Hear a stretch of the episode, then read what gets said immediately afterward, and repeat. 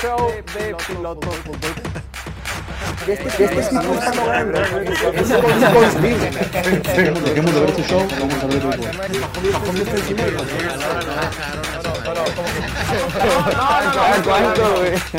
Nada, nada de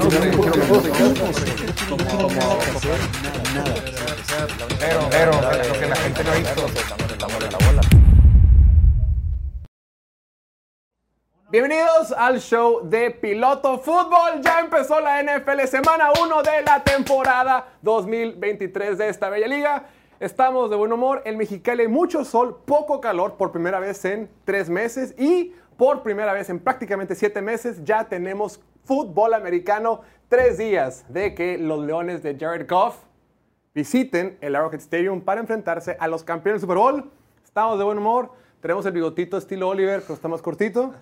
Lentes puestos, buen humor. Y el día de hoy, como todos los días, nos acompaña desde la esquina con el mejor comportamiento de todo el planeta Tierra, el pastorcito Diego Lordi. Un fuerte aplauso, por favor, venga.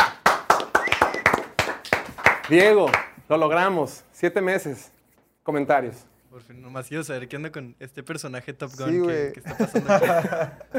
O sea, estamos, estamos de buen humor, lo hemos logrado. No alcanzo a ver también con lentes, me falta limpiarlos un poquito más. El día de hoy tenemos un montón de contenido, hay un montón de lesiones, hay muchísimo drama.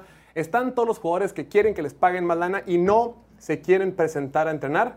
Cuando todas estas noticias sucedían hace varios meses, eh, no era tan importante porque la temporada estaba muy lejana a la fecha actual. Ahora ya no.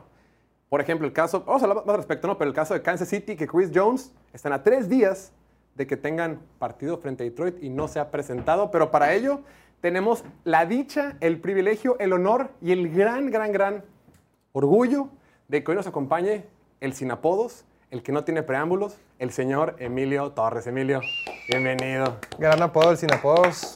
Este, lo muchas ganaste. gracias, muchas gracias, me lo gané, eh, lo busqué y lo conseguí. Este, pues, gracias por la invitación y aquí estamos. ¿Cómo te gustaría que te apodaran? Pues, como, no sé. A ver, ponle un apodo, Diego. Está muy, muy necesitado de apodos. No, no, El puerco espín. y juxtapuesto a su costado derecho tenemos el debut, la inauguración del señor, que tampoco tiene apodos, pero no podemos poner el apodo sin apodos porque ese ya está utilizado. Luego, luego sale un apodo. Ricardo Ochoa, Ricardo, bienvenido. Muchas gracias, George. A Muchas mí- gracias a todos por invitarme. Mala onda que no tenía ropa limpia y se tuvo que poner el primer trapo que encontró, pero bueno, así pasa, de repente las, la- la- las lavadoras se echan a perder, de repente no hay agua, de repente no hay jabón y pues uno tiene que vestirse, no puedes venir como Dani y Eva a tu primer programa. Es lunes, me tuve que poner la, la de gala, ¿no? Es, es nueva, así que... Todo. Está a ver, huele, ¿no? Emilio, huele nueva. Huele a sobaco. y la- Vengo, del, vengo del sol, así que probablemente sí, ¿eh? no, qué bueno, bienvenido. Está, está Sí, sí lo leí, eh, sí lo leí. Sí, ¿A qué huele a sol? Sin comentarios. Pues bueno, ya arrancó la temporada regular. De aquí, durante las próximas 23 semanas, tendremos contenido de lunes a viernes de 5 de la tarde a 6.20 pm, hora del centro de México. Si cambia la hora en México, sorry, ahí vamos, vamos viendo, pero entradas es de 4 a 5 acá en Mexicali. En México creo que va a cambiar la hora, la gente no sé, estoy confundido. Antes los partidos en México empezaban a las 12 del día, luego a las 3 y así sucesivamente. Ya cambió, la temporada van a arrancar a las 11, es un relajo. Pero para nosotros las cosas no han cambiado. Acá los partidos empiezan a las 10 de la mañana todavía. Y acá tenemos que empezar a hablar del piloteo que tenemos hoy. Vamos a hablar de Juju. Vamos a hablar de una encuesta de fans que Diego está muy entusiasmado por platicar. Vamos a hablar de Cooper Cup, Chris Jones, Brian Burns. Power Rankings. Hoy tenemos Power Rankings. Voy a dar mi top 10 y estos caballeros van a decir, Jorge, cuánta sabiduría, qué manera tan perfecta acomodar los equipos de la NFL. Eres demasiado sapiente. Después, estos caballeros también me van a decir los caballos negros que ellos consideran para la temporada. Y cerraremos con la sección favorita de chicos y grandes, los memes de piloto fútbol. Muy bien, arranquemos. Juju Smith-Schuster. A los Patriotas les llueve sobre mojado, dice el reporte. Y cito, ¿eh? La rodilla del receptor de los Patriots, Juju Smith-Schuster, podría explotar en este punto y es un desastre de acuerdo con el, el reportero Albert Breer. Los Patriots firmaron a Juju a un contrato de 3 años por 33 millones de dólares sobre Jacoby Myers, quien firmó un contrato similar con los Raiders. Smith Schuster lanzó una duda en el reporte después, diciendo que su rodilla está haciéndose más fuerte. O sea, de por sí, los Patriotas no pintan para tener una super ofensiva esta temporada. No pintan para dominar en general en su división porque tiene una división que está rudísima y una conferencia que está dificilísima. Teníamos dudas de este equipo de Patriotas con su quarterback, normal. Teníamos dudas con la línea ofensiva que no ha entrenado una sola vez los cinco titulares en todo el training camp. Teníamos dudas con los receptores, pero decíamos, bueno, vamos a dársela por buena. Pero en este momento, ya no está Juju Smith-Schuster, lo que deja, ve nomás la profundidad que tienen. Se quedan con Davante Parker, Kendrick Bourne y dos novatos en Damario Douglas y Keishon Boot. No sé quiénes son, son novatos de sexta ronda. Los Patriotas, si de por sí estaban las, eh, las vacas flacas, ahora hay menos vacas. Diego, ¿qué va a pasar con estos Patriots?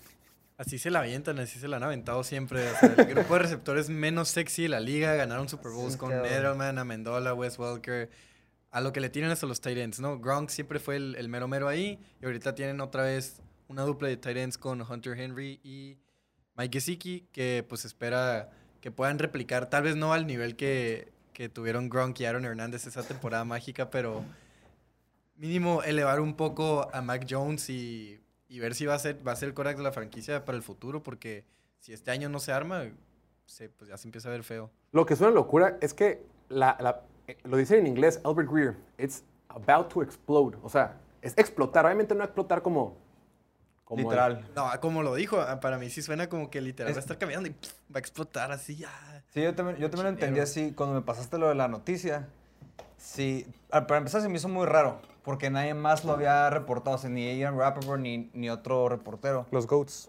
Ajá, los Goats. Este, me puse a investigar y así como dices, o sea, si, si esto es verdad, que Juju no va a poder jugar o no va a poder jugar durante un tiempo, la rodilla sí va a explotar como dice Albert o sea, sí ponen en grande riesgo a Mac Jones a los Patriotas porque así Sí, como caray. mencionas, o sea, su Kendrick Bourne la temporada pasada tuvo 430 y tantas yardas y un touchdown.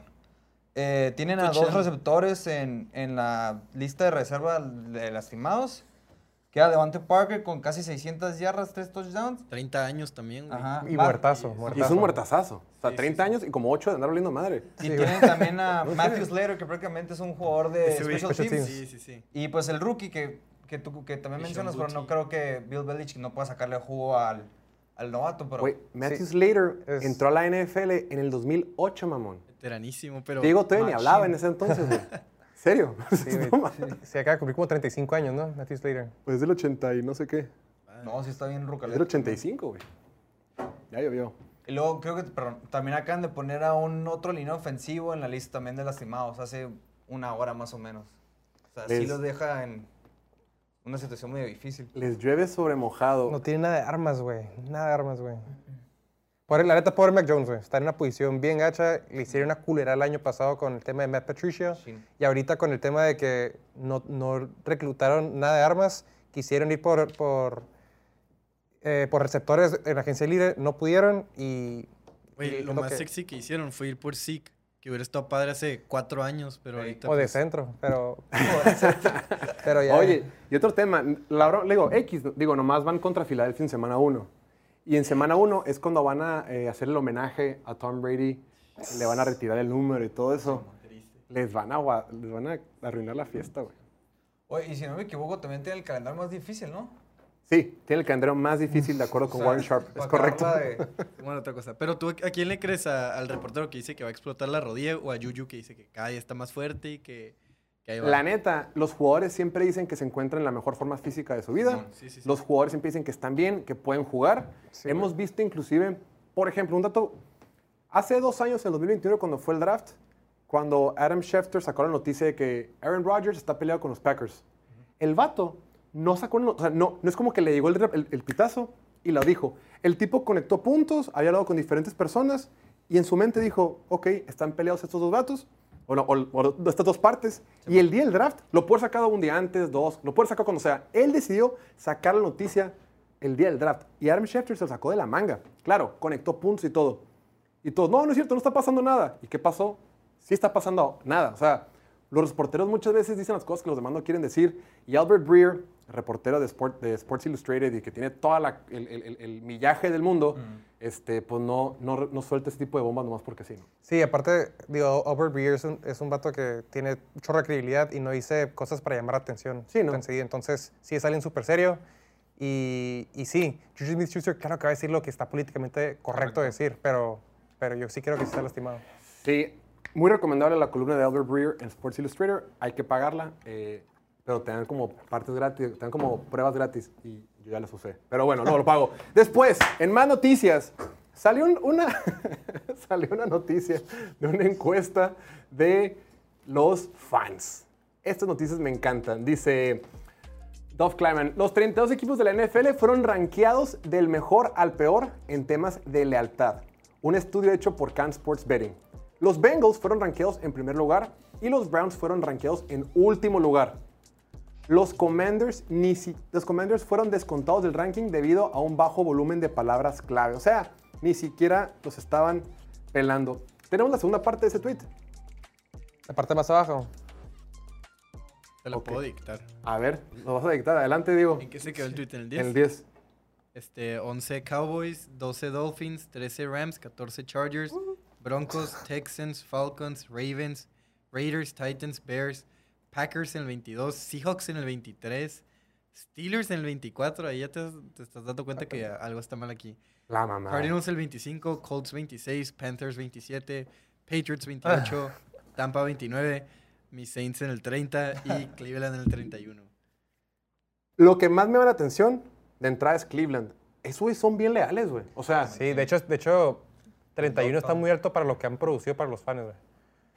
Sí, güey, la neta, puras tragedias de lo peor que, que hay en Cleveland, la neta. y yo creo que Bengals resucitaron después de que Joe Burrow ganó el partido Claro. contra Raiders la temporada, hace dos años en, en la ronda de Comodín, que creo que era el primer partido de playoff que ganaban en 30 años. No, pues durante la temporada como tal, con Jamar Chase y la dupla No, que no, no, hicieron, claro, como pero- que los fans tu, tu, tu, tu, empezaron Sí. a llenar el estadio otra vez. Sí, pero ese partido, y de la forma en que ganaron, de forma dramática, los videos que salen de la gente abrazándose, güey, ganaron un partido de playoff por primera vez en 30 años. Una locura, güey. Y luego ganaron otro y otro. y estuvieron a uno de ganarlo todo. Pero es, A ese, una jugada ganar A todo. una jugada. sí, ese, o sea, ese tweet de dónde saca esa información, güey. O sea, es Ah, porque... Eso, eso es lo que iba, porque. O sea, Ya empezaron los llorones. no, no, no, es que de verdad. estoy o contigo, sea, Diego, ves, estoy contigo. ves- ves a los Saints en el 30, o, o sea, viendo cualquier equipo, o sea, Packers, Seahawks, Steelers, equipos con mucha afición y afición muy leal tan abajo, dices. O sea, algo, al- o sea, no, no, no es así literal Sí, claro. quién es más popular o quién es más leal. Sí, Al- porque- algo están tomando en cuenta y pues dice aquí que buscan, o sea, como que analizan más de 500 palabras claves relacionadas al equipo, ya sea jugadores individuales, el nombre del estadio, eh, la ciudad, este, boletos para el estadio. Por lo que entiendo es un estudio de redes sociales, güey. Ajá, todo lo que tenga que ver con el equipo de los últimos tres años. Entonces ya dices, ah, con razón los Saints no están en el top, ni los Steelers, que se le retiraron los corebacks franquicia de 15, casi 20 años, ¿no? Eh, igual los Patriots, que se, Tom Brady se fue, obviamente no van a ser tan relevantes como antes, pero los fans siguen ahí. Tal vez no estén llenando el estadio como cuando estaba Tom Brady, pero los fans siguen ahí. Y por lo mismo, los Bengals están en el número uno. Claro. Porque va en ascenso Joe Burrow y pues van agarrando más y más fans, gente que está buscando al equipo, que está buscando a los jugadores, sobre todo a Joe Burrow, ¿no? ¿Cómo han Y- nacido fans de los Bengals, no, güey? Sí, Sí, de la nada. De la nada un chingo, güey. de toda la- que ya un chingo de años, güey. También, pues, Igual, o sea, Jacksonville, o sea, desde que llegó Trevor Lawrence, como para arriba, y la temporada pasada ni se diga. Bills también, o sea, Para mí, Bills debería ser el primero, la neta. subí, sí. subí un video, ¿viste el video que subí del bebé, güey? De un, fan de los Bills que hace como la iniciación a su hijo, güey. Ah, sí, en la mesa. Que agarra a la madre, agarra a su bebito recién, no sé, güey, tiene meses, pinche mujer, y lo tira sobre una mesa chiquita como si estuvieran rompiendo mesas. Pero lo- no, no, está, está bien tierno. Ese y el de Filadelfia, ¿lo viste? Sí, güey. el de Filadelfia no. De Flino. También, que está sentado. Te lo sientan. Vean lo que se sube en redes sociales, cabrón. que sí, que está sentado al lado de su bebé de, de, de- de- de Eagles. Bebito también, güey, bebito de meses, güey. Pero está la rola de- del Rey León. Entonces, cuando, cuando Simba. toma, de repente te al partido y cuando vuelve a tomar al hijo con el papá, lo levanta como Simba. le- y- no, está, está bien cabrones. En cambio, los fans de Saints, pues, no tienen lealtad hacia su equipo. Tuvimos que aguantar muchas malas temporadas y luego fuimos... El huracán, güey. no Y lo del mamón, huracán, todo eso. Bueno, a mí no me tocó, no, ni soy de allá, ni, ni estaba vivo el Chile, pero ¿No estabas vivo? No, sí, tenía como dos años. No, el huracán Katrina fue en el 2005. 2005, yo ¿No tenía fue dos 2006? años. Ah, no, 2005, Sí, ¿no? 2005 y regresaron en el 2006 con Drew Brees y Sean Payton, todo eso, y ahí pues agarró y se quedaron. Y de locos. tuvieron muchos fans. ¿Tú qué año le presté ir a Saints, güey? En el 2010 o 11, la temporada que Brees rompió el récord Ah, de pues, yardas. ya. Qué conveniente. Sí, ¿no? Puro Villamelón. Después, más noticias. Eh, sigue la noticia de. No, sigue Cooper Cup, ¿no? Sigue Cooper Cup. A ver, A ver, dice. Sean McVay dijo que el receptor Cooper Cup sufrió un contratiempo menor con una lesión en el muslo y ahora su estado es día a día. Esto lo dijeron el 31 de agosto. Sin embargo, el... salió un, un artículo en The Athletic donde entrevistando a Sean McVay dicen que, que Cooper Cup fue a ver a un especialista. En Minnesota, ¿no? Simón. Sí. Ya cuando vas a ver a un especialista es porque las cosas no están día a día, están como de semana a semana. Y a estos Rams, hablando de que a Patriota les dio sobre mojado, a los Rams no tienen talento, no tienen línea ofensiva, no tienen jugadores en la defensiva. Literal, los tres jugadores que conoces de Rams son los únicos que tienen. Donald, Cobb, Matthew Stafford y Cam Akers forzados. O sea, No tienen jugadores. Cooper Cup ya tiene 30 años. Esta lesión la tuvo desde el 1 de agosto. Estas lesiones que tienen en hamstring, que es el muslo, le dicen el tendón de la corva, Sí. son tipos de lesiones que no se curan rápidamente, porque son, son- son musculares, o sea, son, son lesiones que vas a estar bien, pero toda la temporada van a estar castrocitas, güey, ahí van a estar, ahí van a estar. Entonces, pobres Rams, eh, es- híjole, con las lesiones que ha tenido Matthew Stafford, sin línea ofensiva, todo pinta para que Matthew Stafford otra vez vuelva a lastimar, y si no tiene armas a la ofensiva, está lleno de novatos. A la madre. Es un escenario súper catastrófico para, para Cooper Cup, que por cierto, ayer en un fantasy estuve a nada de draftearlo. Bendito Dios, no lo drafté. ¿Y qué tanta gente sí lo, lo drafteó en A mí, a mí me lo ganaron, güey. Le estaba echando el ojo y me lo ganaron. gracias a Dios. Y tenía el tercer overall. pick No, es que, no, no, no, ya, ya en la segunda se estaba cayendo y, y- y yo, ¿Dónde lo tomarías ahorita? ahorita, no- ahorita no lo tomaría. O sea, lo evitaría. ¿Pero en qué ronda? Bueno, pero está O disponible sea, en la si cuarta ya, ronda. pues ya cuando, cuando ya se fueron todos los, los alfas, ¿no? O sea, lo- los, que dices, este güey es 100% el número uno y le van a ir todos los targets, pues ya lo tomaría medio pensándole ahí. Es como O sea, Jonathan en una, Taylor, creo que me cayó Jonathan Taylor como en la sexta y dije, ¿por qué no? Diría qué Chicharito. pasa. Mínimo para trade value o algo. Imaginémonos cosas chingonas, ¿no, güey? A ver qué pasa. Oye, güey, pero también dijo Sean McVay, digo, retomando el punto que dijiste, que el tema es que, y que lo dijo como que inhabitado, como que, güey, es que nomás queremos tener claridad, o sea, no sabe ni siquiera qué va a pasar con su hamstring. Y, y que se vaya, y que se vaya hasta Minnesota, checar un tema de hamstring, no es un turn ACL, no es algo de la cabeza, es algo que en teoría debe ser no sencillo, pero sí muy administrable durante la temporada. Y que, y que no tengan nada de claridad, sí me preocupa un chorro para los Rams. Y sí se, no me sorprendería si este año eh, tienen una selección top 5 en el draft. Oye, va- que vayan por Caleb Williams. ¿Ya? Hagan, hagan lo inverso de, de los trades que están haciendo en vez de, de mandar trades. O, o que, o que tengan la primera selección y la intercambien y recuperen selecciones que Sí, güey. perdieron. Porque ya la neta. Porque sí, tienes a Caleb Williams y, y luego, ¿Qué, ¿qué, güey? ¿qué hacemos? O sea, ¿a quién se la pues tiramos? sí, güey? ajá, o sea. ¿Y, No quién nos. ¿Y quién nos bloquea también? No güey? tiene, no tiene nada, güey, los receptores. O sea, Van Jefferson también la temporada pasada se perdió juegos. Tutu tiene 18 recepciones en su carrera. Y pesa lo mismo que el, tú. güey. El, otro, Ben Skoronik. Ese güey ni siquiera es tanto receptor, es más como. O sea, sí es receptor, pero bloquea mejor de lo que cacha, pues. Y, y ¿Quién es el otro? Puka Nakua, quinta ronda. No hay nada. No tiene nada, güey. Y como mencionas tú, o sea, ya tiene, ya tiene 30 años, pues. O sea, Cooper y- Cup. Cooper Cup, ajá. Ya tiene 30 años. Y todo un ejemplo de- del equipo al que yo le voy, que le pasó el año pasado al, al Keenan Allen. Semana 1, hamstring. Regresó a la, a la semana 7 y se lo volvió a tocar. Y hasta semana 11 regresó. Y ahí te la llevas, güey. sí, te la llevas, o sea, si Y no ya estás más cuidas- grande. Ajá, o sea, quieras o no, la edad te pega, pues. Aunque tengas, todo el dinero, muebles, aunque tengas todo el dinero y tengas toda la mejor preparación, preparación física, llega un punto que esos, esas lesiones de soft tissue, Tejido suave. ajá, tejido suave, sí, ahí se quedan, pues, y se pueden quedar toda temporada y puede ser el punto que a lo mejor no regresa temporada. El tema es que está pagando los intereses de años pasados, güey. De que se fue por todo el Super Bowl, que creo que valió la pena de todas maneras. No Claro, hay pedo. vale la pena. Sí, sí, sí, sí. Pero pues ahorita ya es A una sufrirle, contracorriente. ni Ni modo. Sean McVay se iría a retirar de ahí. La- luego la bronca que ha tenido Este, Matthew Stafford tiene 35 años, viene de lesión de codo, se ha lastimado el hombro, se ha lastimado todo, güey. Ya está el carro muy golpeado, güey. En fin. Y hablando de carros que no están golpeados y al contrario son un Ferrari, hablemos de los Kansas City Chiefs. Después de haber ganado su segundo Super Bowl en cuatro años, todo pintaba para que la dinastía de los Chiefs se siguiera consolidando. Sin embargo, Chris Jones tiene otros planes. Andy Reid, en la ausencia de Chris Jones, menciona, no sé cuál es su agenda o cuándo va a venir o no sé si vendrá.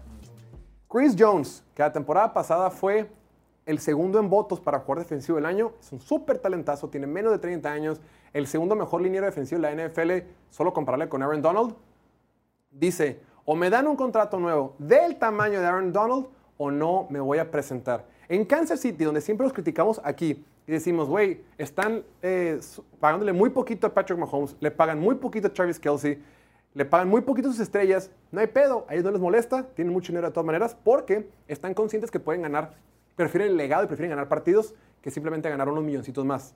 Que para mí es una vida entera, para ellos son cacahuates. Pero por otro lado, Chris Jones dice, ah, Patrick, tú no quieres ganar dinero, tú tampoco, estimado Travis Kelsey, no hay pedo, yo sí quiero ganar lana. Oye, espérate, pues ven, dicen los Chiefs, está perfecto, te vamos a dar un contrato como el de Jeffrey Simmons con Titans, como el de Dexter Lawrence con los Giants, como el de Washington con Darren Payne, lo que sea. Y dicen, él, güey, ese contrato que está toda madre para ellos, yo no lo quiero. Yo quiero uno por encima del de Aaron Donald.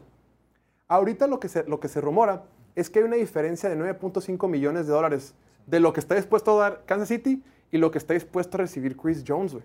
Sí, güey. Oye, pero a ver, ves eso y en, en valor anual, pues dices, ok, ok, 9 millones al año, ok, pero si ves el contrato ya de 4 o 5 años, en realidad son como 2, 3 al año. Pero yo me pues, imagino que la oferta de. Chiefs no es poquita, güey. O sea, No, ya, ya está muy alto. Sí, sí, sí. Simón. Pero Jones- todavía más. Por Pero pensarías que, que no le quisieron pagar a Tyreek Hill, que le pagan relativamente poco a Mahomes y a Travis Kelsey para poder pagarle a güeyes así. O sea, no sé qué están haciendo. Creo que le tienen que pagar. O sea, andan rolando. Hay una estadística que, que cuando está Chris Jones en el campo son número uno en porcentaje de presiones al coreback. Y cuando no está Chris Jones son el número 28, güey. O sea, este güey eleva la defensiva De acuerdo. como nadie más, güey. Sí. Como Aaron Donald, tal vez. Es el que le sigue, pues. Es el que le sigue, es el más joven y está Ajá, sano, Y es, es más joven y está sano, entonces le deberían pagar más, obviamente. Sí, o sea, porque, por ejemplo, digamos que no juega. Estás quitando de la temporada pasada 15.5 sacks que tuvo. Casi nada. Y así como dice Diego, o sea, pues, casi nada. Él eleva la defensiva porque él se chuta casi todos los, los Dobles dobles equipos que le hacen. Claro. Y los, de, los ends entran y hacen los sacks y todo, pues. Sí, todas las eleva. estadísticas, como dices tú, de que, que a lo mejor que no se marcan como los 15 sacks, pero todo lo que conlleva que Claro. presente en el campo, pues. No, y los sacks situacionales también, o sea, él liquidó el juego, el, el campeonato de conferencia Sí, contra güey. los Bengals. El sack Burrow. güey, Sí. Sí.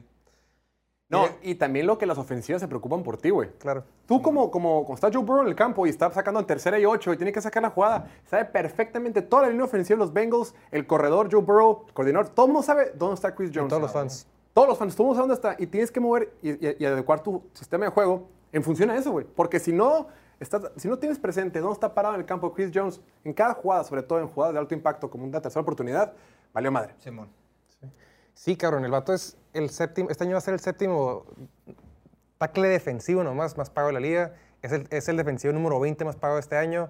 Obviamente se merece mucho más dinero este, para años que vienen. Pero me llamó la atención que todos se trataron como que, güey, te amamos cuando quieres volver, te mereces todo el dinero del mundo. Travis Kelsey con su, con su hermano Jason Kelsey en su podcast dijo de que, güey, a mí no importa que no me paguen, páguenle a este güey. Eh, te mereces todo el, todo el dinero del mundo, regresa. Y dice el hermano Jason Kelsey, no, güey, regresa después de la semana de Filadelfia, no hay pedo, güey. Tú- tú, tú trata más. Pero sí, güey, qué peor que en Travis Kelsey. A ver, Travis Kelsey gana muchísimo menos que él y la neta tiene un impacto igual de grande que este dato, güey. Sí, son, son- son equi- equiparables, güey. Sí. Un liniero defensivo de este calibre es igual de impactante que alguien como Nick Bosa. O sea, de, de ese tipo de impacto tiene en la defensiva, güey. Y, y hacia las ofensivas rivales. El, el, oye, a Travis Kelsey ahorita le acaban de pagar a, a TJ Hawkinson y no pasa nada. Sin hacerle de pedo. Vamos a ponernos a jugar. Cabrón, juegan en tres días, güey. ya empezó la temporada. Y le preguntan a Andy Reid, oye, ¿qué pedo? Y dice Andy Reid, pues no sé. no sé, yo quiero, pero no sé. No, y o sea, hoy, hoy ya pasó, güey. O sea, entrenan martes y el miércoles entrenan o Yo ya creo que viajan. entre- a lo mejor hacen, hacen walkthrough porque juegan en casa. Sí, o sea, leve, pues, su domingo, su domingo cuenta como si fuera un miércoles, es lo que estaban, lo que estaban diciendo, pues. A mí Por sí- eso salió la noticia de que no había entrenado el domingo, pero es- Ah, claro, sí es cierto. Sí, tiene razón. Así funciona. Se recorren los días de entrenamiento cuando juegas en Es juez. cierto, buen punto. Y, oj- y ojalá fueran 9.5 millones cada año. O sea, eh, son 9.5 millones entre dos años. O sea, es lo que él está pidiendo más, que es lo que salió hoy en el programa de First Things First, que dijo el Nick Wright, que lo que le están pagando son dos años, 27.25 millones por año y todo eso está garantizado. Pero él quiere que sean 32 al año, que es como 500 mil más que el... Que el El Aaron Donald. Sí, es un tema de ego, güey. La, neta se están haciendo bien pendejos la, la- la gerencia de Kansas City.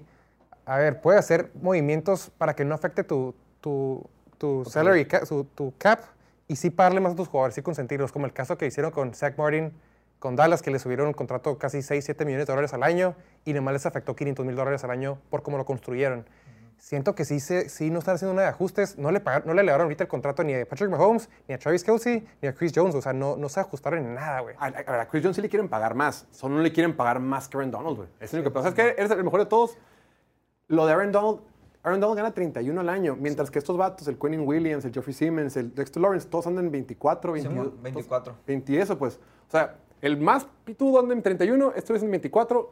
Yo creo que por lo que escucho le quieren pagar 28, una cosa así, 27. Y le dicen, ni madre, yo quiero. La neta, los, los 22. Rams medio la cagaron pagándole tanto a Aaron Donald. Porque más bien como que, como que le pagaron Porque- respetando lo que ya hiciste, ¿sabes? No lo que vas a hacer. Porque sigue siendo una macro mamá y Que lo no los quieras, culpo, eh, pero ya tampoco. no, no está, no está en ascenso, pues no le estás pagando por lo que va a hacer como alguien como Chris Jones. Claro, Chris Jones ya tiene 29 años. Yo pensé que estaba más grande, me tiene su edad. Tiene 29, Es que sí- está- siempre está- ha sido improductivo, güey. Después, y hablando de jugadores productivos, también otro que no debe entrenar, que también estuvo bien chistoso, es el edge rusher de las Panteras de Carolina, el señor Brian Burns. Dice, los Panthers y Brian Burns no están cerca de una extensión de contrato a pesar de meses de pláticas. Todo esto de acuerdo con Jay Fowler, Jay Fowler de ESPN. Eh, dice, los, los Panthers rechazaron dos selecciones de primera ronda de los Rams la temporada pasada para seguir teniendo a Burns. Entonces, él Rams, es güey. el gran parte el futuro a largo plazo. Sí, es cierto, güey. Los Rams el año pasado, en su pinche locura. ¡Dame a Brian Burns! ¿con, con qué selecciones, güey? Sí, güey. Primeras rondas del 2030. 27 y ¿o qué? 28, no tiene güey. nada que dar. Creo que por regla no puedes dar más allá de tres años. Digo, dato curioso. Esos güeyes andan más endeudados que Don Ramón, cabrón. Andan bien mal, güey. querían más, nomás estos no, no los dejaron, pero... Oye, le preguntan a Frank. Reich, ¿y qué pedo que no va a estar este, Brian Burns? Y el vato dice, eh, ojalá sí esté, me gustaría que esté, pero si no está, pues seguimos. Pues sí. Y así es para todos, güey. Oye, ya empezó la temporada. Si no estás, papito, pues aquí todos tenemos que empezar a trabajar. La bronca es que Carolina esa temporada tiene mucha probabilidad, tiene un muy buen equipo en la defensiva. En mi opinión, es una defensiva top 10. Y, lo- y yo los puse en mi top 10 hace, hace unos, unos cuantas semanas, aunque me hayan criticado aquí. Tienen buena defensiva, tienen jugadores rápidos, jóvenes, este, atléticos como Brian Burns. Y si no llegan a algo, él es el corazón del equipo. Él es el corazón de esta defensiva. Es una muy buena defensiva con muy buenos jugadores jóvenes, atléticos, rápidos, pero él es el mero mero. Todos, todos con potencial y él, él es el, el que tiene el mayor potencial y el que ya está más listo, pues más que nada. Así es. Pues bueno, vamos a hacernos un pequeñísimo corte y al regreso estos caballeros van a escuchar mis Power Rankings de la semana 1, temporada 2023. Y más les vale que me den la razón y me digan, Jorge, qué bárbaro, ¿cómo sabes tantas cosas? Vamos a hacer un pequeño break, ya volvemos en un minutito, venga.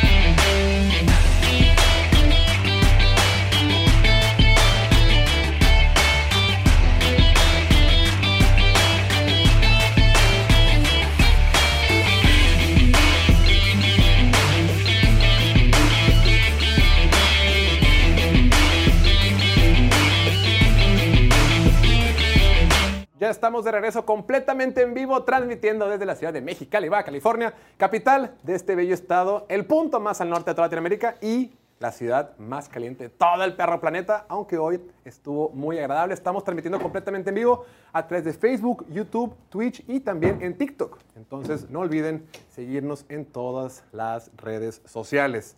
Tres días de que arranca la temporada 2023 de la NFL, tres días del Thursday Night entre los Chiefs y los Leones de Detroit.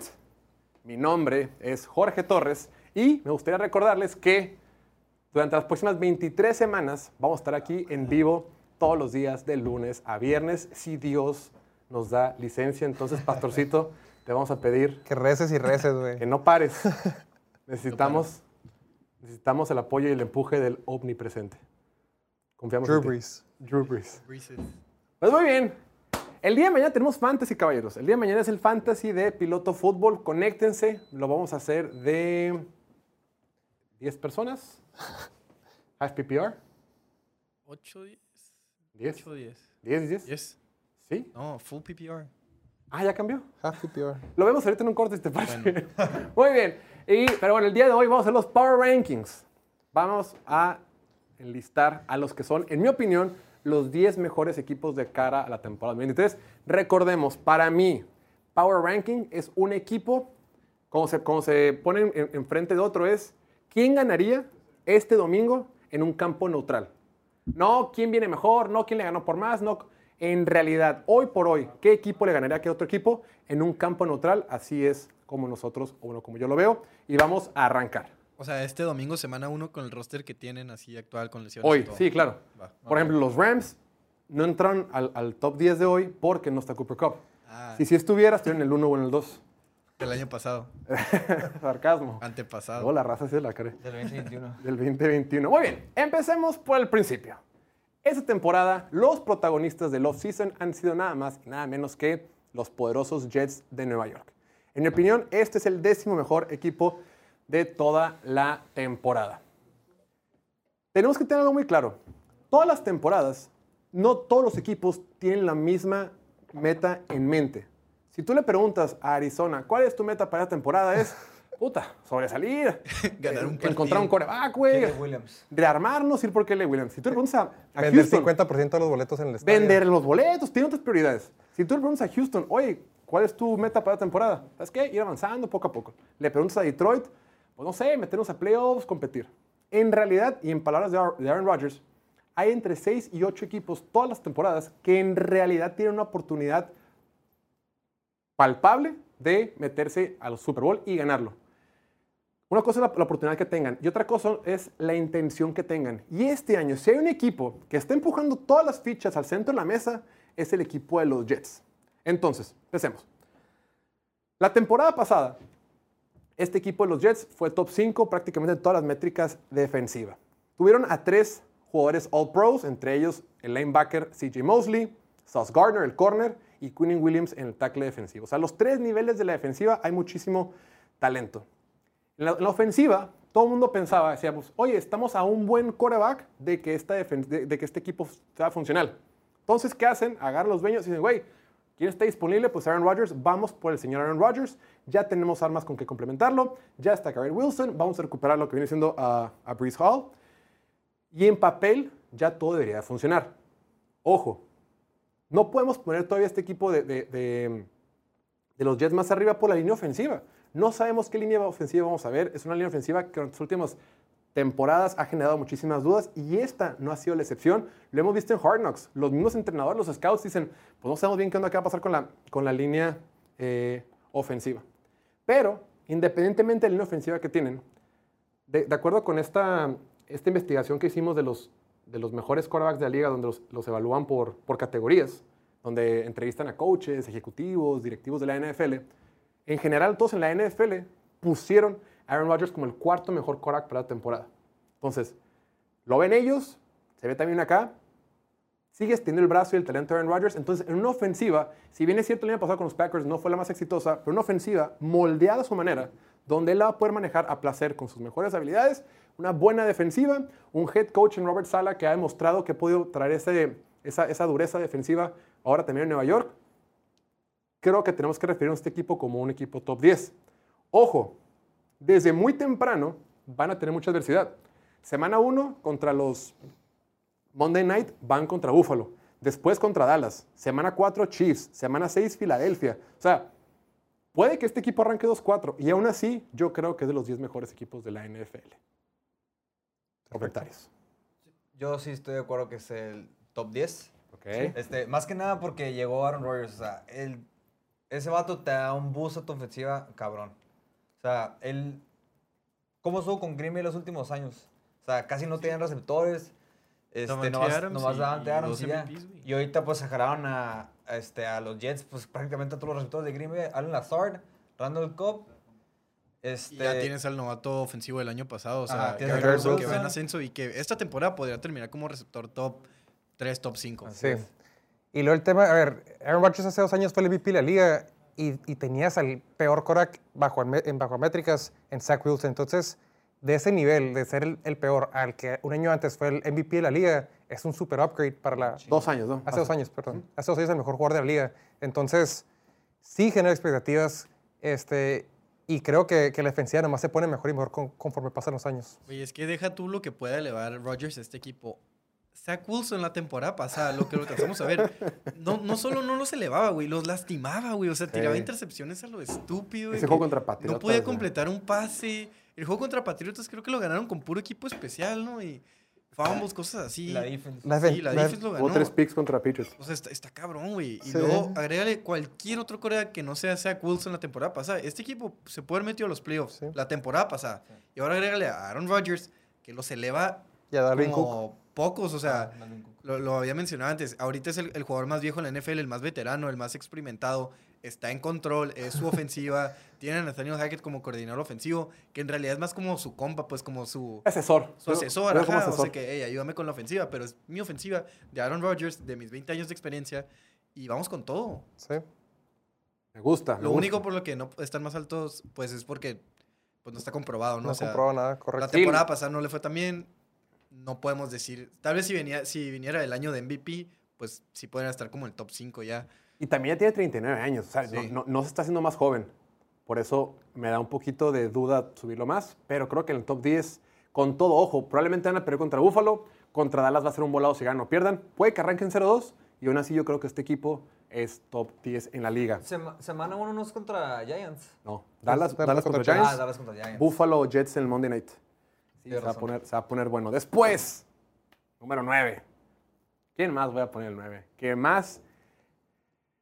Vamos a decir el número 9, los nuevos Patrick Mahomes y Andy Reid. No, no, tranquilo, güey. Una versión descafeinada. Muy, obviamente, obviamente me refiero a la pareja Trevor Lawrence y Doug Peterson. Lo hemos comentado en este programa. Doug Peterson, quien fue campeón del Super Bowl con Filadelfia hace unos 5 o 4 años, lo que sea, es el culpable de que Carson Wentz haya durado tanto en la NFL como quarterback titular. Él nos hizo creer a todos por su habilidad como coordinador ofensivo que Carson Wentz era un quarterback funcional. Ya cuando Carson Wentz lo mandan con Indianapolis y lo mandan con Washington y lo dejan sin Doug Peterson en Filadelfia, entonces decimos, ¿qué es esto? No sirve para nada. Porque Doug Peterson tuvo la habilidad de hacer un quarterback competente e inclusive una campaña de casi MVP en el 2017. Sí. Ahora, primer año que trabaja con Trevor Lawrence, primer año que está con un talento de verdad generacional. Cerraron la temporada regular con marca de 7-2. Y después, esa segunda mitad que tuvieron contra los Chargers es una cátedra de cómo se manda un juego ofensivo en un partido de alta intensidad como los playoffs, ante un buen coordinador defensivo que es Brandon Staley de los Chargers. Lo que va a hacer en su crecimiento Trey Lawrence esta temporada va a ser un salto cuántico y ahora sí lo van a empezar a comparar con los Patrick Mahomes, con los Joe Burrows y con los Josh Allen. Ya está llegando a ese nivel. Ya tiene un segundo año en ese esquema ofensivo, ya tiene un nuevo segundo año en ese sistema. La línea ofensiva, es cierto que, pierden a Cam Robinson por cuatro partidos, no pasa nada, va a regresar. Draftearon a Anthony Harrison de- en, la, en la primera ronda, tiene una buena línea ofensiva. Tiene un buen corredor y llega Calvin Ridley, todo, eso está bien. La ofensiva tiene todo para ser top 5, top 8, top de la liga. La gran duda es en la defensiva. Pero si tú pones a, si tú pones a la defensiva, la defensiva tiene muchos gallos talentosos que no se han demostrado todavía. Trevor Walker, primera selección global del año pasado, tiene que jugar mejor. Tiene el talento, tiene la fuerza, tiene la velocidad, tiene todo, pero tiene que jugar mejor. El linebacker Devin Lloyd también fue tomado en la primera ronda. Pues, papito, tienes que jugar más rápido, más fuerte, tienes que jugar mejor. Andrew Cisco, que también fue una selección alta la temporada pasada, ponte a jugar más rápido, tienes que jugar mejor. Hay talento, solamente no han explotado. Pero tienes un jugador alfa en Josh Allen, el defensivo, que la temporada Josh Allen eh, fue cuarto en toda la NFL en golpes al quarterback, noveno de toda la NFL en presiones al quarterback. Es un pass rusher top. Obviamente no es los Bosa, o sea, no es, del- no es de los Bosa, Parsons y, y- y- y De la élite. Miles Garrett, pero es en el segundo nivel, donde están los Brian Burns, donde este tipo, o sea, Hassan Reddick, todo ese tipo de nivel. Se defiende, pues. Ahí está, o sea, ahí está. O sea, tienes un alfa de ese lado. Trayvon Walker lo draftearon primera selección global para que sea su complemento. Tiene que ponerse a jugar bien. Si esto funciona, atrás tienes a Rashan Jenkins, el safety, que es un safety bueno. Tyson Campbell, que fue tomado en la segunda ronda hace dos temporadas, ya es uno de los mejores corners de la, de la conferencia. Ya es un muy buen corner. Tienes a el, el linebacker, fue Sat Oluokun, que se lo trajeron de Atlanta hace un par de temporadas. Temporada pasada fue el líder de la NFL en tacleadas. Ahí te va estadística. El vato tuvo 150 tacleadas en la NFL. Fue el número uno. El segundo lugar fue Nick Bolton de los Chiefs. Tuvo 125. El número 14 tuvo 100 tacleadas. O sea, la diferencia entre el 1 y el 2 es la misma que la del 2 y el 100. O sea, tienes un linebacker que va a todas, que es una máquina de tacleadas. Entonces, si la defensiva, con el talento que tiene, logra desarrollar a sus jugadores, que, a los jugadores talentosos, jugadores de buen pedigrí, este equipo no tiene en realidad muchas carencias. Sí, tiene, la tiene un techo súper alto. Se me, hace se me hace como que una, un punto de vista de juego como lo tenía este, Peyton Manning en Indianapolis, que es anotar rápido, anotar todo lo que podamos y usar los dos edge rushers en Josh Allen y Trayvon Walker para agarrar los sacks atrás del coreback. Pero sí, lo que viene con Calvin Ridley también me emociona un chorro. Lo que ha hecho en el training camp, se viene locos, está súper fresco, no ha jugado americano. Tiene las piernas frescas, Sí. güey. Él sí está en la mejor. Este. Forma física. ¿Vieron el video de la comparación del Say Jones haciendo una ruta después del Calvin Ridley? No. Ah, sí, güey. en Cámara lenta, güey. Parece que está con un niño, güey, de diferencia de velocidad y fuerza, como dice este güey.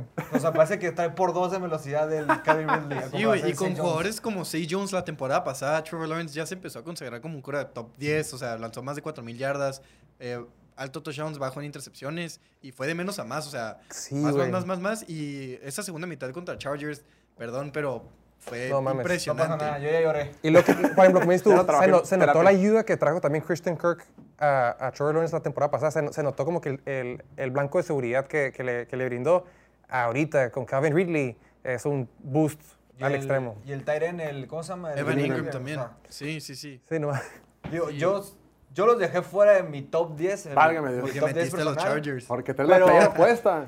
Pero. el que no o sea, los Chargers, güey. A los Chargers sí los puse, güey. Los puse ¿Dónde? en, en octavo.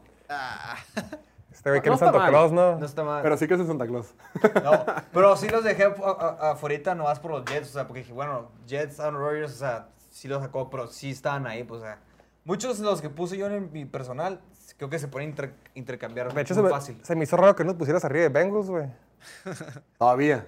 No estoy listo de para la hecho, Me crítica. sorprende, se me hace que los pusiste bastante abajo a los, a los Jaguars. Pero igual yo igual creo en Doug Peterson. Creo que más allá de lo que hizo con Carson Wentz, lo que hizo con Nick Foles, o sea, ganó el Super Bowl con su quarterback suplente y no, no gracias a la defensiva. O sea, la ofensiva estaba sacando los juegos con un quarterback suplente. Entonces, Sí. sí, mis respetos. Es el indicado para desarrollar a Trevor Lawrence y lo está haciendo muy bien y lo va a seguir haciendo mejor. Número 8. Listos para, listos para la tempestad. Número 8. Vamos a colocar a los 49 de San Francisco, los 49ers. Que falta de respeto, güey. Falta de respeto. Ojo, 49ers tiene todo el potencial para ser la defensiva número uno en la NFL, lo sé. Tiene, en teoría, con Kyle Shanahan al mando, todo el potencial para tener una de las mejores ofensivas de la NFL. Pero son dos cosas principalmente, por el cual no los pongo más arriba. Número uno, el cambio en el coordinador defensivo. Dimico Ryans fue una gran transición cuando sale Robert Sale hace un par de años. No significa que porque él haya podido, que es algo fácil. No, no es automático. O sea, vamos, calma. O sea, no, no, no necesariamente tiene por qué funcionar. Debería de poder funcionar, pero es alguien que viene de fuera. Steve Wilkes. Dimico Ryans, cuando toma el puesto de Robert Sale, estaba en la organización. Ya entendía cómo funcionaba. Este dato viene de fuera, vamos viendo. De entrada, tengo mis dudas ahí. Después, y esto lo han mencionado mucho, pero creo que aquí puntualmente no le hemos, no le hemos dado la difusión necesaria. El calendario que tienen de visita es complicado y tienen dos factores que les, que les desfavorecen. El tema de las millas es de los equipos que más van a volar en toda la temporada. 42 mil kilómetros o 30 mil millas. Es más que cualquier otro equipo de la NFL. Y no tienen ventaja en muchos de los descansos. O sea, cuando ellos vienen de un bye, el otro equipo viene en bye. Muchos de los equipos contra los que van a jugar van a venir de un bye o de un Thursday night. O sea, como que nunca tienen ventaja o son los equipos que menos tienen ventaja en días de descanso. Los otros equipos tienen más tiempo para descansar y prepararse. Exacto, en casi todos los encuentros de los Niners. O sea, el calendario no les hizo ningún favor. Y por último, el año pasado, este equipo, sus, todas sus estrellas, todas, este, Christian McCaffrey, George Kittle, Divo Samuel y hasta una Ayuk no tanto, pero otros tres son muy propensos a lastimarse. La temporada pasada ninguno se lastimó, bien por ellos. Yo no, yo no estaría tan confiado de que, ah, el año pasado todos estuvieron sanos, otra vez ahí viene igual. Yo tengo mis dudas. Y por último, Brock Purdy. Brock Purdy el año pasado fue bueno por 5 o 6 partidos y se lastimó. Ya, ya platicamos hace poco de su estilo de juego y su riesgo. Independientemente de su estilo de juego, que sea bueno, malo, regular, riesgoso lo que sea, es un quarterback que no tiene tanto talento y por eso se fue tan lejos en el draft. Es cierto que con Kyle Shanahan puede funcionar, pero yo repito e insisto, ya todos los coordinadores defensivos tuvieron seis meses para estudiarlo y ver sus áreas de flaqueza, sus áreas de debilidad, y ya no va a ser tan fácil para él operar. Entonces, por todo eso, aún creyendo que es de los mejores equipos de la conferencia y es un candidato para representar a la conferencia nacional en el Super Bowl, yo creo que San Francisco no puede estar más arriba del 8. Wow, güey. Yo creo que incluso sin Brock Purdy y con una lesión de ya sea McCaffrey, Kittle, Ayuk o Dibu Samuel, mínimo están por encima de Dallas. Válgame Dios. No, mínimo un lugarcito más arriba o algo así, porque esta defensiva creo que va, va para ser la mejor de la liga. O sea, tienen el mejor grupo de linebackers y quizás el mejor pass rush en la liga si está Nick Bosa. Claro. Es, una, es una incógnita al momento, pero creo que se va a revolver y se, ah, se va a resolver y se tiene que resolver. Se tiene que resolver, estoy de acuerdo. Sí, sí, sí. rápido. Lo que van a hacer con, con o sea, lo que ya han hecho con Nick Bosa, Eric Armstead y todos los que tienen ahí, agrégale Javon Hargrave esta temporada, va a ser una locura. Estoy de acuerdo. Va- Se van a comer vivos a todos y Kenny Pickett en la semana 1 Sí, Va a güey. morir. No les va a hacer nada, güey. no les va a hacer nada, güey. Récenle a quien sea que sea su Dios para que no juegue Nick Bosa la semana 1, porque si no, no tienen oportunidad. A ver, agáchate para ver quién es el Dios. Acá está atrás. Agáchate, agáchate. Cambia la cámara. Era medio. Sí, a mí sí se me hizo que lo pusiste muy, muy, muy, muy abajo. O sea, yo los había puesto en, a lo mejor en tres. Válgame Dios. Sí, sea, Válgame Dios. O sea, es casi, casi es el mismo equipo que la temporada pasada. La esa defensiva está muy, muy pesada. Lo único incógnita, que por eso no lo puse en dos, porque no puedo quitar a Kansas City de primer lugar porque pues el campeón del Super Bowl, es Brock Purdy, porque pues así como dices, nomás jugó 5 o 6 juegos. Ahorita viene una lesión y pues vamos a ver cómo va, ¿no? Sí, también Brock Purdy viene de una lesión, güey. O sea, no sabemos cómo va a regresar. y es una lesión complicada, güey. Y no tiene una línea, línea ofensiva, para, o sea, fuera de Trent Williams, la línea ofensiva no está tan, tan cabrona. Pero Kyle Shanahan es conocido por su estilo de juego. Puedes ocultar Pero, el mal Sí, sí, juego sí. de tus líneas ofensivas. Eso no preocupa tanto en realidad. Pero sí. Pero el tema, por ejemplo, lo que dices tú del, del millaje, que se me hace un- es algo bien cierto que sí va a afectar a los equipos. Siento que a lo mejor sí va a afectar en el tema de standings en general, pero en Power Rankings es diferente, güey. Buen punto. Válido. Sí, cierto. O sea, tiene razón. Bajo el argumento puede que no aplique para este tipo de argumentos, pero sí. Pero tiene razón. ¿Tienen un juego fuera de Estados Unidos? ¿Van a jugar Sí. Todos están regañando, ¿no, güey? ¿Eh? no, no juegan fuera de Estados Unidos este año. No, ok. Pero como están tan pegados en la costa. Bueno, no sé, güey. Juegan fuera, no creo, güey. ¿En Londres o no? Alguien sepa en el chat. Es que sé que Jacksonville creo que juega fuera. No, Kansas Jacksonville se la vive. Jacksonville siempre. Y Miami, pero no me acuerdo de otros. los London Jaguars. Jaguars. Después, dos que más rápido. El número 7, nada más y nada menos que los vaqueros de Dallas. Este vato, güey. Este vato. Dallas tiene todo el potencial, las armas, el cocheo para ser la mejor defensiva de la NFL. La temporada pasada, esta defensiva fue número uno en presiones de toda la NFL, de toda la liga. Nadie presionó más veces y en mayor porcentaje al Cora rival que este año, que, estos equipos, este equipo de Dallas. Para este año, todos regresan. Tienen demasiada profundidad en los pass rushes y en la línea defensiva. La, duda que tenían de corner, este el, la, tiene un hueco en la posición de corner, llegó Stephon Gilmore, es cierto que tiene 33 años, pero todos ellos bajo un Dan Quinn que ya demostró varias temporadas que puede comandar una muy buena defensiva, me deja tranquilo decir, la defensiva va a ser top 5 a como sea. O todo pinta para que así sea. Después, en la ofensiva, la línea ofensiva que viene es la misma, ya se conocen bien. Le acaban de pagar su tackle derecho Terrence Steele. Dak Prescott es un quarterback top 10, top 12, suficiente para comandar una ofensiva top 5. Más bien, ya ha comandado ofensivas top 5, top 3 las últimas 3, 4 temporadas en puntos, en yardas, en métricas de eficiencia. Los receptores, le hacía falta un receptor, fueron por Brandon Cooks. Michael Gallo para la temporada va a ser mejor que Michael Gallo de la temporada, de hace, la temporada pasada porque se las- se- él se tronó el ligamento cruzado. Ese ligamento cruzado tarda mucho en sanar. Entonces, la temporada pasada no estaba completamente sano, ya debe estar mejor. O sea, traes a Brandon Cooks, va a ser un Michael Gallup que hace una mejor versión, y Jalen Tolbert, a quien tomaron los Cowboys en la tercera ronda la temporada pasada, todos los reportes de entrenamiento dicen que el tipo está jugando a maravilla y que ya es un muy buen cuarto receptor. Entonces, las armas están ahí. Jake Ferguson, el tight end, también se reporta que a el mundo le encanta. Draftearon a Luke, a Luke Schoonmaker de la Universidad de, de Michigan La segunda para- ronda. en la segunda ronda para tener más profundidad. O sea, la ofensiva en realidad no tiene huecos. La defensiva tiene todo para ser top 5, pero Dallas siempre tengo mis dudas y por eso los dejamos en el número 7. Estoy viendo, Diego. Pero está muy, está- ¿se te hizo alto o bajo? ¿Se te hizo bien? ¿Se me hizo bien? Pues sí, ahí los dejé. A ti, digo, ¿qué se te hizo alto o bajo? Se hace, pues se me hace justo, o sea, tiene sentido. Igual nomás lo cambiaría con San Francisco, pero digo, o sea, ya, ya cuando estás en el top 10, equipos que están en ese nivel de Super Bowl, bajo las circunstancias correctas, pueden ganar un Super Bowl. Ya, un lugar no hace mucha diferencia, entonces no le va a dar mucho pleito ahí. Bien, Diego, haces bien. Sabes escoger tus batallas. Número 6. Vamos a poner a los campeones de la División Norte de la Conferencia Americana. Oh, oh. A los bengalíes de Cincinnati. Ya se paró Diego, ¿eh? Número 6, sexto equipo. Ojo, probablemente estos Bengals tengan el mejor roster que han tenido en las últimas 10 temporadas. Ajá. Y- Línea ofensiva. Línea ofensiva tienen más talento y más profundidad. Entonces, ¿estás diciendo que van a ser peores con, con eso? Ajá. Grupo de receptores es el mismo del año pasado, todo perfecto. Ajá, todavía no se va nadie. Se va a ir, pero en la no. ofensiva.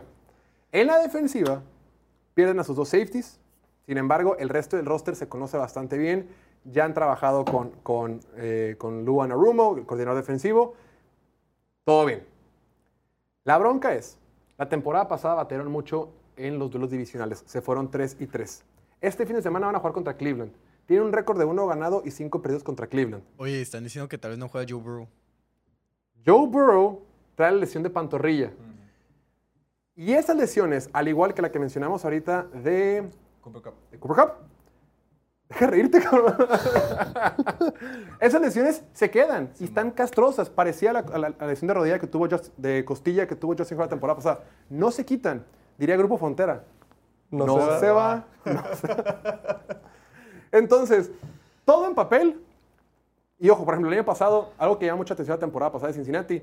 Cincinnati en 2021, cuando llegaron al Super Bowl, ¿cómo, cómo, cómo ganaron sus partidos? Joe Burrow agarra la ola, se afoca, por ahí está Jamar Chase, tira el pase largo, el 9, la ruta 9, el pase- la, ruta, la ruta larga, touchdown. Eh, Focket, T. Higgins, puras rutas largas. Para esa temporada 2022, los equipos dijeron, ¿saben qué? A Joe Burrow le vamos a jugar como a Patrick Mahomes. Es decir, mandamos dos safeties atrás, aguantamos y jugamos a que no nos hagan jugadas explosivas. Las primeras cuatro, dos, tres semanas batallaron un montón. Eh, Joe Burrow como que no encontraban, el juego por tierra no funcionaba. Cambian su sistema ofensivo para correr por tierra, empiezan a correr más desde shotgun, empiezan a jugar un, un estilo de juego más paciente y Joe Burrow se desarrolla como otro tipo de pasador que no era el 2021 y demuestra que te pueden ganar de diferentes formas. Bien, yo quiero ver qué versión vamos a ver ahorita. Y ahorita con la lesión de Joe Burrow, me cuesta mucho trabajo pensar que si juega domingo Cincinnati contra los que tengo arriba de ellos, Cincinnati ganaría. Dale el micrófono a Diego, por favor. Adelante, Diego Lordi. Estás en tu casa. Oye, acabas de darme todavía más razones para tener a Cincinnati como el equipo Para odiarte. ¿no? número 3 o número 2. Ha habido dos corebacks que le han ganado a Patrick Mahomes en juegos importantes. Sanos. ¿Qué? Dos quarterbacks sanos. Pues, ok, o sea, se pierde una semana o... ok, Por eso, o- estamos Joe para la un- semana uno. Mahomes acaba de ganar el Super Bowl en una pierna, o sea, no dudes de lo que pueden hacer estos coreback élite con limitaciones, por así decirlo. Dos corebacks que le han ganado a Mahomes en juegos importantes, o sea, playoff. Tom Brady, el mejor de todos los tiempos, y Joe Burrow, El, Bueno, mejor, vez, el pero- segundo mejor de todos los tiempos. Va. y Joe Burrow, el segundo mejor de todos los tiempos, tercero después de Mahomes. Es cura. Ahorita puede ser el segundo mejor coreback. Ya superaron a Buffalo. Están ahí con Kansas City año tras año. Tienen el mejor equipo que han tenido desde que llegó Burrow. Tal vez para el siguiente año las cosas cambien. Pierdas a T. Higgins, pierdas a Joe Mixon, pierdas lo que tú quieras. Sí, a- al coordinador defensivo también. Pero esta temporada todavía tienen a Jamar Chase, todavía tienen a T. Higgins, todavía tienen a Luana Rumo. Si te dan tanto miedo los safeties, Entonces no safeties, confías güey. tanto en, en, safeties, en. Luan Arumo. Y yo sí creo en Luan Arumo, en la defensiva que arma, en que estos safeties los tienen ahí por algo. No, no van a jugar con huecos ahí atrás. O sea, los escogieron, pues, ¿sabes? Y la línea ofensiva más que nada. O sea, es la mejor línea ofensiva que ha tenido Joe Burrow. Se la han tenido que rifar corriendo por su vida, güey. Esta temporada creo que lo vamos a ver más cómodo. Creo que... Ajá, igual con la lesión. En talento y en profundidad la mejor Igual y no le va a pesar tanto como le hubiera pesado en años pasados porque ya tiene una buena línea ofensiva. Sí. Vamos a verlo. El, el único Está tema que, que sí estoy de acuerdo contigo es que sí está tocado, güey. Y la temporada pasada empezó lento también. O sea, la temporada pasada llegaron al Super Bowl y todos pensamos que semana uno le iban a ganar a Pittsburgh y ni siquiera pudieron ganar al equipo de Steelers. Ah, y eso es otra cosa, o sea, no importa cómo empiecen, y también mencionaste, la semana, el año pasado empezó lento y se adaptó. Por eso. Ese es el punto, o sea, se van a adaptar. Ok, este es Power Rankings de la semana 1. Hoy, ¿cómo están? Ok, Yo estoy bien. ok, Bien, ok. gracias a Dios. Semana 18, los vas a tener en el número 2 o 3 y te vas a dar cuenta Mira, por qué no después le del juego contra a Cleveland, vamos, va a ser el juego contra Cleveland. Y yo creo que no va a ser una tarea fácil. Repito, tienen marca de 5 ganados. Digo, 1-5 contra Cleveland en los últimos 6 partidos. Siempre le va mal contra Cleveland. Dice Walter Sí, Valdés, quédate con quien te defienda como Diego defiende a Burrow. Ah. Qué lindo. Después, quedamos más rapidito. Número 5.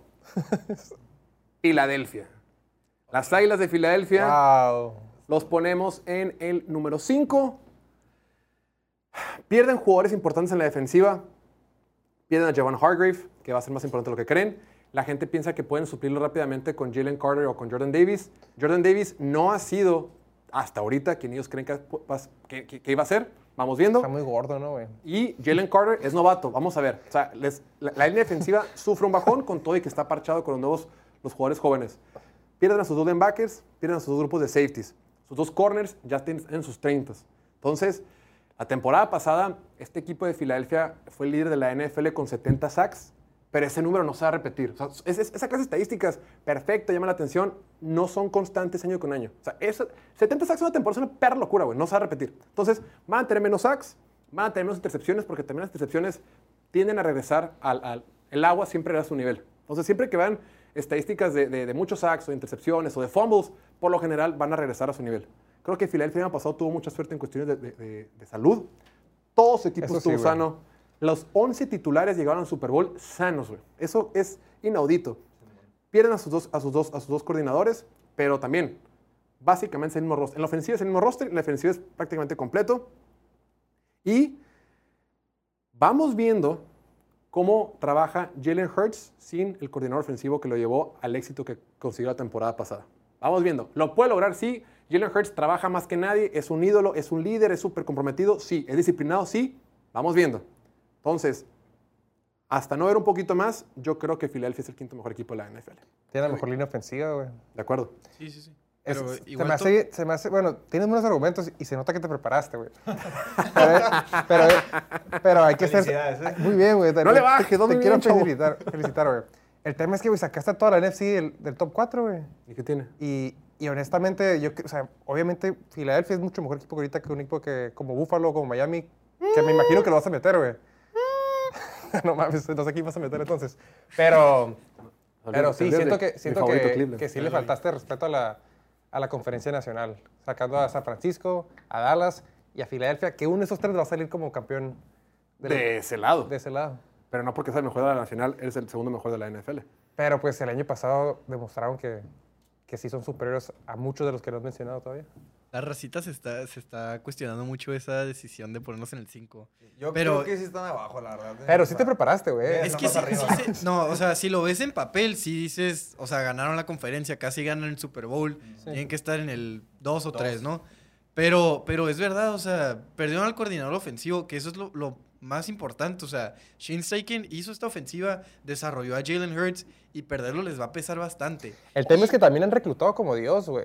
Sí, y tienen muchas estrellas en ambos lados del balón y todo eso, pero es ese, o sea, tienen estrellas y se te empiezan a lesionar y te quedas valiendo madres. La temporada pasada tuvieron una suerte... que- Loquísima. sí, o sea, creo que en la mañana vi, vi un tweet que decía que el 11% de los jugadores de la NFL titulares juegan la temporada completa, o sea, los 17 juegos. Para Filadelfia, el 68% de los titulares jugaron la temporada completa. O sea, Ese gra- es- es- eso también es suerte, o sea, eso es suerte, güey. Digo, ojo, ya lo hemos platicado aquí, Filadelfia, eh, El año que, ya lo hemos platicado, pero el año que Rams queda campeón, quedan campeón con muchos jugadores sanos, tienen a dos preparadores físicos que están bien perros, y dice Filadelfia, a ver, a ver, a ver, ¿cómo que esos güeyes son entrenadores físicos? A ver, ¿cómo te pagan? 100 pesos, aquí te pago 300, vente para acá, güey. Y se los traen, los dos de Rams que están bien perros para temas de fuerza física y demás, se los traen a Filadelfia hace dos, tres temporadas, y ve nomás, o sea, creo que Filadelfia no falla, güey, es una verga. No, sí, bien, sí, sí, se arman muy bien. Ah, y, y a lo mismo, o sea, lo de armarse muy bien, pues lo, lo vimos este draft, o sea, cómo se van reforzando con novatos más que nada, que está padre y se, se van a desarrollar y en algún punto van a ser jugadores top. Pero para esta temporada siguen siendo novatos, güey. O sea, quizás si uno pega inmediatamente un Jalen Carter o algo así, o también los jugadores del año pasado o años pasados Claro. que se van desarrollando poco a poco, pero siguen siendo jóvenes, todavía no llegan ahí, pues. Entonces, Es que la probabilidad de que, uno esos veamos. pegue está súper alta, güey. Sí, pero, siguen siendo novatos. Y el año pasado Jordan Davis no pegó, Jalen Carter, vamos viendo cómo viene. También van a poner a Nakobe Dean de linebacker, que la temporada pasada se esperaba mucho. Oye, Nakobe Dean no jugó un pito, no sabe estar, no sabe estar en cobertura. No, no, no podía cubrir pase. Sí. Estaba Casir White y TJ Edwards, eh, que son malos para taclear, pero son buenos cubriendo pase, güey. Ya los tenían, güey. Y perdieron a los dos, ¿no? Los dos se fueron. Uno se fue a Arizona y el otro se fue a otro equipo.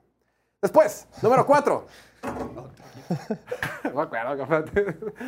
número 4. ¿Quién más? Los poderosos nuevos campeones de la División Norte de la Conferencia Americana. Por supuesto que me refiero a la escuadra de Baltimore. Vaya, hasta que dices algo con coherencia. Los Ravens de Baltimore van a ser el cuarto mejor equipo de toda la NFL. El año pasado, antes de la lesión, Lamar Jackson pintaba para nuevamente ganar el MVP. Este año, de acuerdo con Pro Football Focus, eh, Baltimore tiene la segunda mejor línea ofensiva de toda la NFL, que es básicamente la misma del año pasado, solamente cambian al guard izquierdo que está lastimado y va a entrar a un novato. Fuera de ahí, es la misma línea ofensiva, que fue catalogada como la segunda mejor de toda la NFL, de acuerdo con Pro Football Focus. Después, ya está Lamar Jackson. Ya cuando está Lamar Jackson, tu panorama cambia completamente. Ya tienes armas en la ofensiva. El coordinador ofensivo Todd Monken, que viene en su primer año con los, con los Ravens, fue el mismo coordinador ofensivo que hizo Georgia. estuvo en Georgia cuando fueron campeones, pero fue el mismo coordinador ofensivo que estaba con Tampa Bay hace un par de temporadas, cuando Ryan Fitzpatrick tenía sus chingos de touchdowns y James Winston estaba poniendo chingos de touchdowns, quien estaba de coordinador ofensivo era Todd Monken.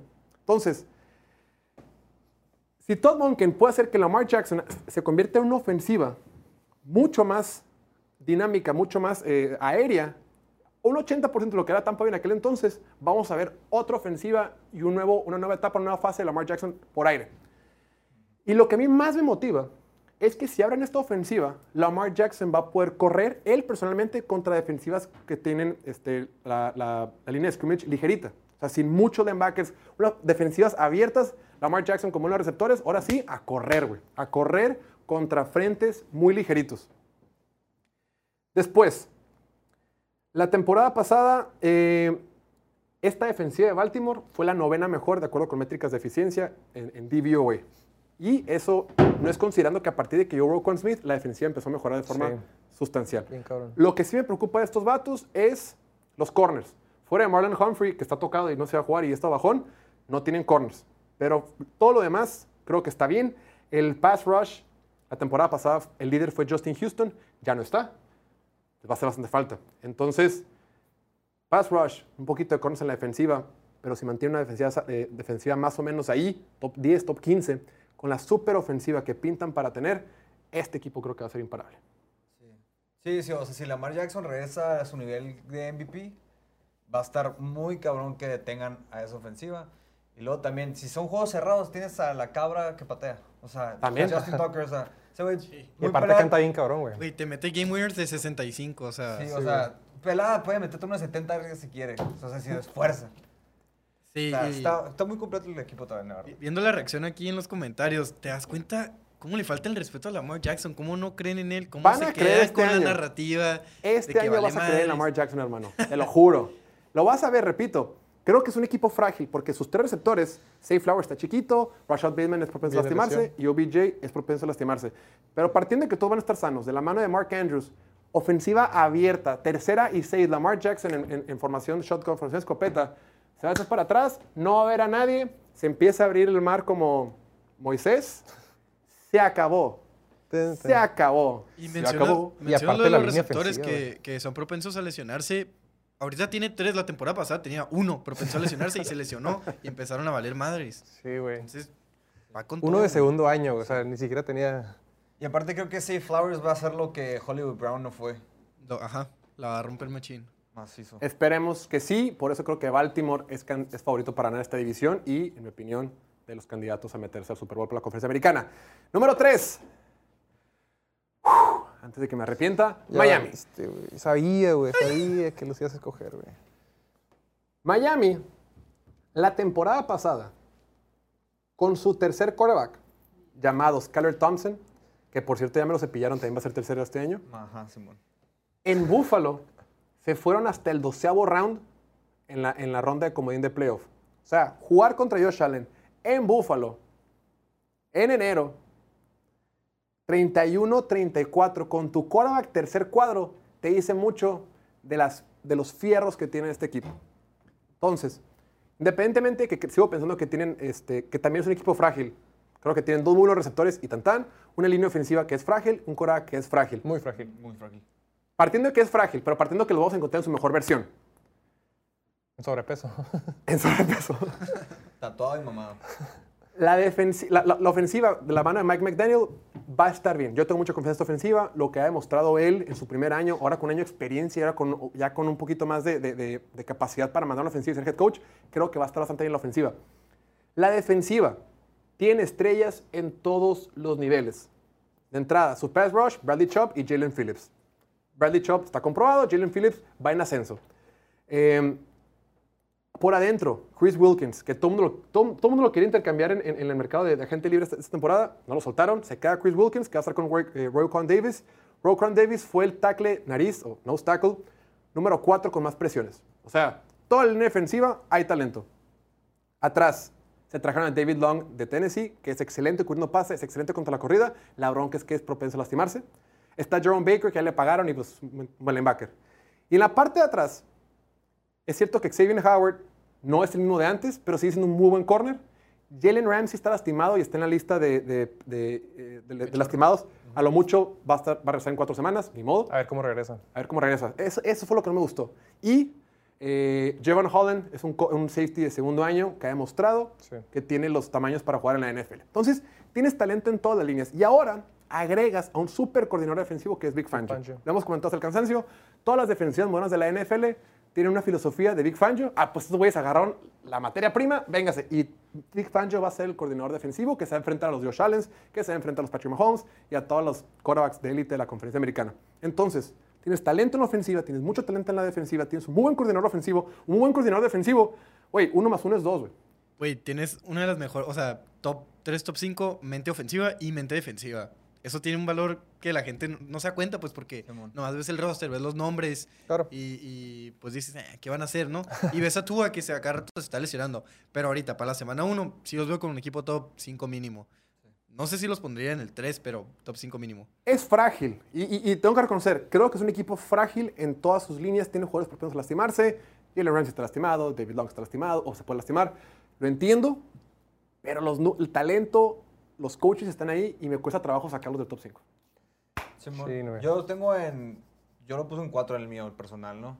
Y por lo que dices en la defense, o sea, Big Fangio va a hacer que esa defensiva saque todo, pues, toda su. su, su este, ¿Cómo se dice? Su potencial. Alcanza el potencial, ¿ok? Sí, o sea, este, la ofensiva se me da un poquito así de, no sé, por el, el hecho de que tú haces Yo un sé. mal golpe. Es cae, frágil. No, no, no, no practicas su tiene un techo, güey. Como coreback. O sea, no como ofensiva, güey. Sí, sí. La- Él como quarterback tiene un techo, pero la ofensiva no tiene techo, güey. Temporada pasada, no mames, güey. Sí, güey. O sea, no había techo, no mames. Sí, parecía que Tyreek iba a romper todos los récords ¿no? al principio. Cabrón, estaba, estaba, traía el ritmo para romper su récord con Patrick Mahomes. Es una locura lo que está haciendo Terry Hill el año pasado. Después, pues ya nomás quedando. Tiempo, que- tiempo, tiempo. Este, sí, sí tiene un equipo Miami. Sigue habiendo muchas dudas porque sí, entre Big Bancho y, y demás, pero todavía no lo he comprobado ya con Miami bien. Y yo creo que Filadelfia y Bengals siguen siendo un equipo que ya está comprobado. O sea, sí lo a mí sí se me hizo muy por encima de ellos. No sé, Que sus Cincinnati- opiniones. ¿Que quién? Que Filadelfia. Y Cincinnati. Pues hay que ser aventados. Diría Juan Escutia, ¿no? Y que no le funcionó. no le funcionó. Aquí no hay tibios. Pero se consagró como uno de los grandes en la historia de México. Así es. Y aquí no hay tibios. El número dos. A ver, Juan Escutia, continúa. El número dos. Tengo que ir más rápido, falta un chorro de contenido. El número dos, Búfalo. Ya. ¡No tenemos, mames! tenemos la idea ¿Cómo que no son los Chargers? Tenemos la idea de que Búfalo, pues como que, ay, pecho frío, no sé qué. Pero a ver, hombre por hombre, o al menos este domingo en un campo neutral, hay pocos equipos que podrían darse un buen tiro con Búfalo. Entonces, desde el 2019, únicamente Patrick Mahomes tiene más triunfos en la NFL que Josh Allen. Únicamente Patrick Mahomes. Que no se nos olvide, Búfalo es un equipo que siempre está ganando. Nos quedamos con, ay, perdió contra Joe Burrow en los playoffs. Ah, es malo. Espérate, güey, pues perdiste contra Joe Burrow en los playoffs. De modo.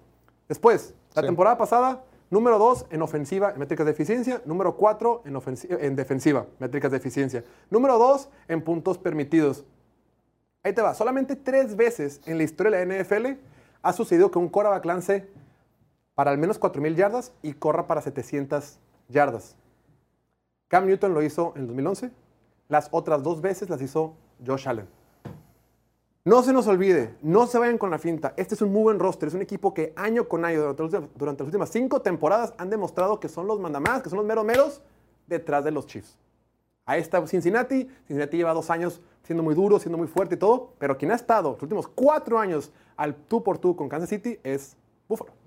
El único tema es que, digo, Josh Allen es el mejor ataque terrestre que tiene, ¿no? Se supone que esta temporada lo van a ajustar y ya van a correr un poquito más la pelota James Cook y ya se va a correr un poquito más. Ojo, Josh Allen tuvo la lesión, la lesión de. UCL, UCL, que es la misma que tuvo Brock Purdy. Claro que a, a di- diferente grado, pero toda la temporada estuvo tocado Josh Allen. Entonces, y aún así, llegaron lejos. Y la neta, la neta, la neta del planeta, lo que le pasó con, con Damar Hamlin en esas alturas, la neta sí te pega emocionalmente al equipo.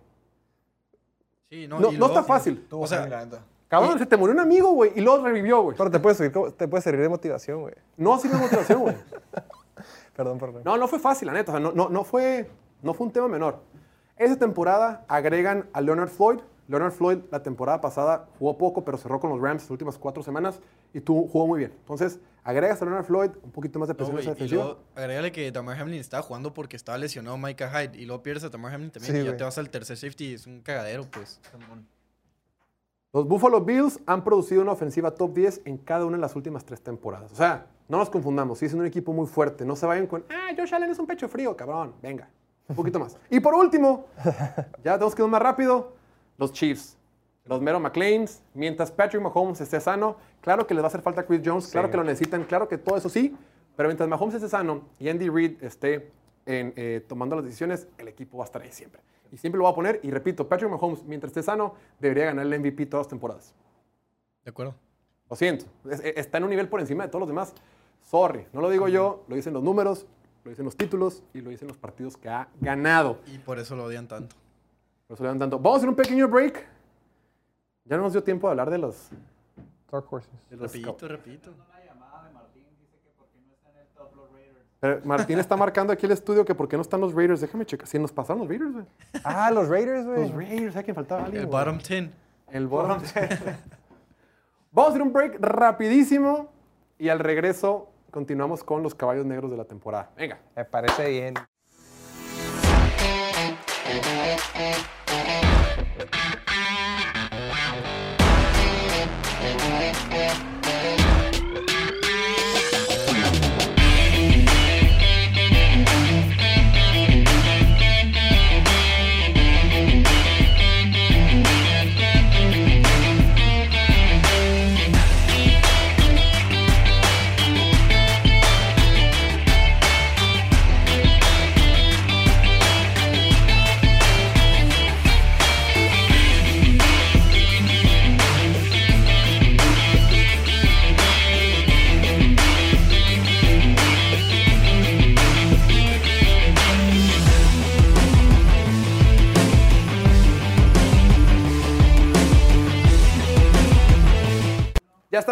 Completamente en vivo en el show de Piloto Fútbol. En el bloque anterior hablamos de mis Power Rankings que están hechos a la perfección sin un solo error.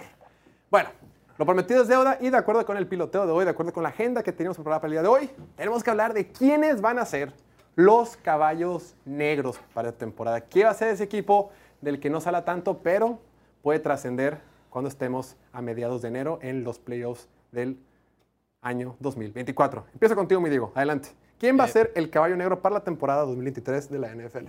Así rapidito y como lo acabas de decir, un equipo del cual no se va a hablar mucho porque no creo que estén para ganar su división. Creo que San Francisco sigue siendo más fuerte en cuanto a ganados y perdidos y, y todo eso.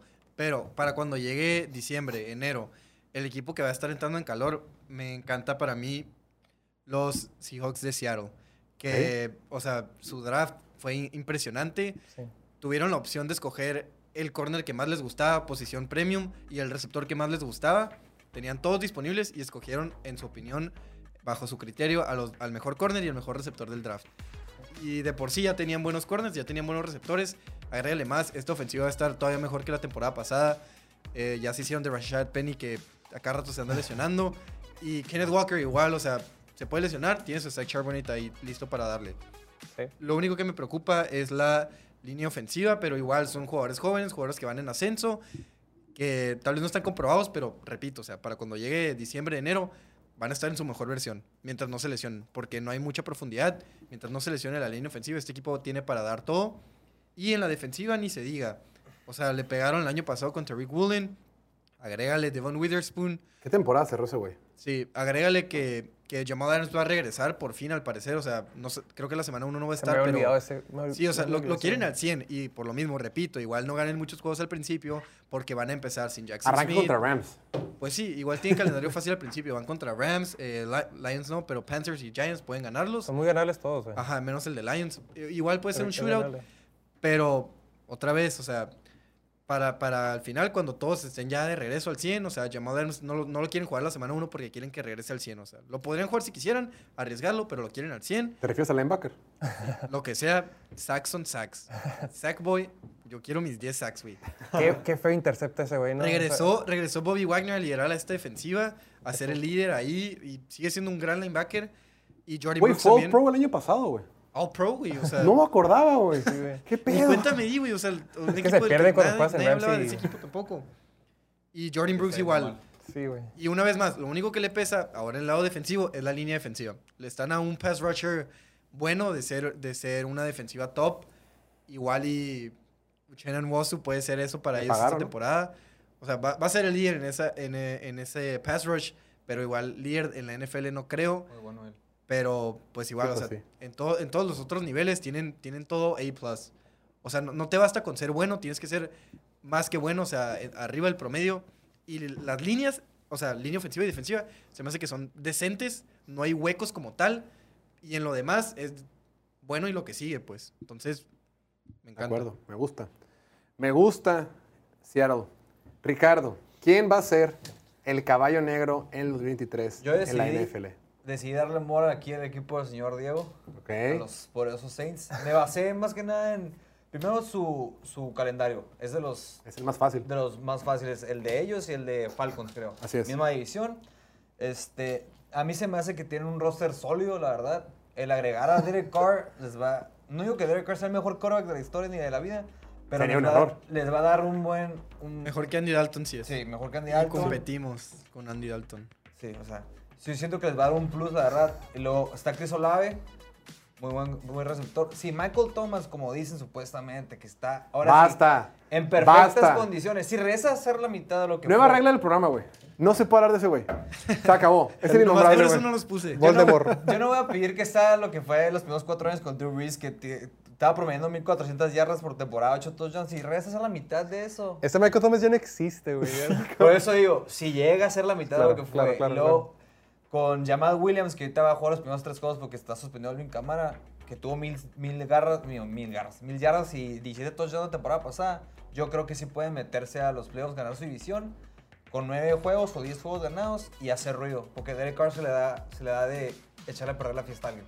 Oye, yo creo que ese Michael Thomas sí existe, nomás no sabemos cuántos juegos exista. Está es el muerto, único pedo. Porque la temporada pasada lo que vimos se seguía viendo como un receptor top, pero no duró nada, güey. Es el único pedo. Por eso digo, si llega a ser la mitad de lo que fueron los primeros cuatro años, O que juegue la mitad de la posible, temporada. Con que ayude poquito, muy posible pueden hacer, meterse a playoffs y arreglar la fiesta a alguien, la verdad. Bueno, ya que, ya que está tocando el tema, también no agrégale quería. ahí Rashid Shahid. Si no funciona Michael Thomas, tienes a Rashid Shahid. Ujú. Ojo, breakout, receptor. Este. Baby goat. Ya, ya, no, me- no me meter mucho. Emilio, Sí, casi se. Diego dijo, Se desmaya, Diego, con esa. ya, Diego dijo Seattle, Ricardo dijo Saints, Emilio. ¿Quién va a ser el caballo negro en la NFL estos 2023? Es alguien que estaba repitiendo, es alguien que estaba diciendo varias veces en el programa. Yo creo que ahora son los Ravens. Tienen Ok. a dos corredores en, en J.K. Dobbins y Gus Edwards que están en sueño de contrato. Y pues si quieren que les pague, tiene que ser este año para correr la bola. Antes la narrativa de los Ravens es que no tenían armas a, a la ofensiva, que no tenían receptores. En 2021 draftearon a Rashad Bateman. En 2023 draftearon a Safe Flowers. Se vino OBJ en un año de contrato, o sea, con un solo año de contrato. Creo que es, son las armas ofensivas que mejor ha tenido eh, Lamar. eh, Lamar Jackson en su, en su historia. Mark Andrews sabemos lo que es. Eh, Todd Monken creo que le abrir demasiado la, este, la ofensiva a, la- a Lamar Jackson. Va a, ser, va a ser una ofensiva que va a ser más rápida y va, va a abrir más la ofensiva de, de pase. Entonces creo que Lamar Jackson vamos a ver otra versión de él remasterizada. Además, recordemos que tienen, el año pasado tuvieron la, la segunda mejor línea ofensiva según Pro Football Focus. Este año está proyectada para ser la cuarta mejor línea ofensiva. eh, con, con Tyler Linderbaum de centro, que es un excelente centro. Y tenemos a Ronnie Stanley en el tackle izquierdo. Yo Morgan creo... Moses resucitó Morgan Moses también. Sí, Moses también resucitó. Yo creo que, a ver, no estoy diciendo que sea el favorito, pero sí es mi caballo negro y creo que sí puede hacer muchísimo ruido para ganar el Super Bowl. Creo que son diferentes caballos negros. Tu caballo negro es que puede hasta ganar el Super Bowl. Sí. En tu caso es como que puede hacer ruido en los playoffs en general, ¿no? Puede Que pueda ganar gan- partidos. ganar un juego de playoff. Y igual que. Saints, ¿no? Según. Yo también, ok, es un caballo negro como más avanzado. Caballo negro pro. Sí, Caballo- Es como Spirit. Sí, güey. Mi caballo negro para la temporada 2023, lo he venido diciendo, son los Falcons de Atlanta.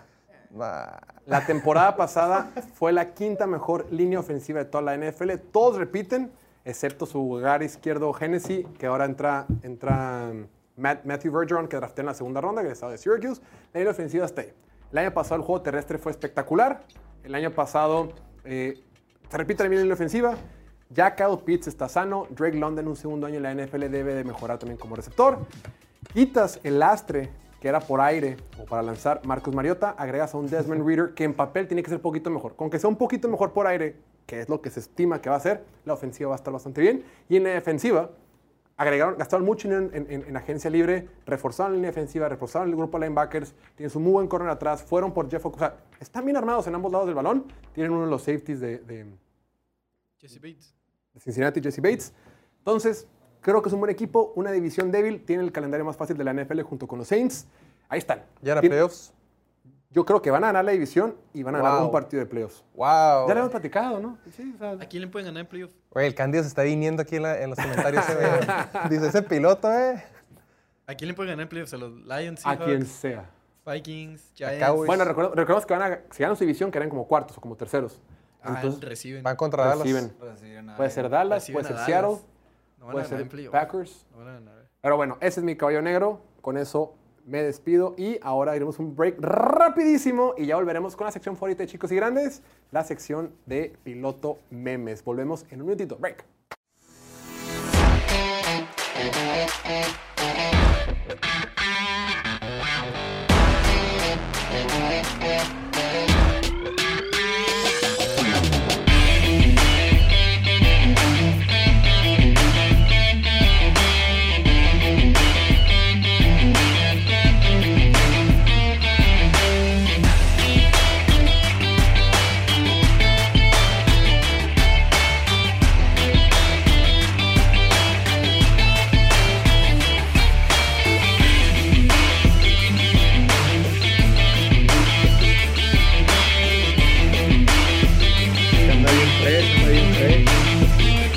Ya estamos de regreso completamente en vivo en el show de Piloto Fútbol. Ya estamos en modos temporada. Vamos a estar grabando todos los días de lunes a viernes durante las próximas 23 semanas de la NFL. Y ahora tenemos la sección donde reaccionamos a los mejores memes en español que se hacen de la NFL. Le damos la más cordial bienvenida. Se nos hizo un poquito tarde, pero Diego tenía que seguir defendiendo a los Saints. ¿Quién sabe por qué?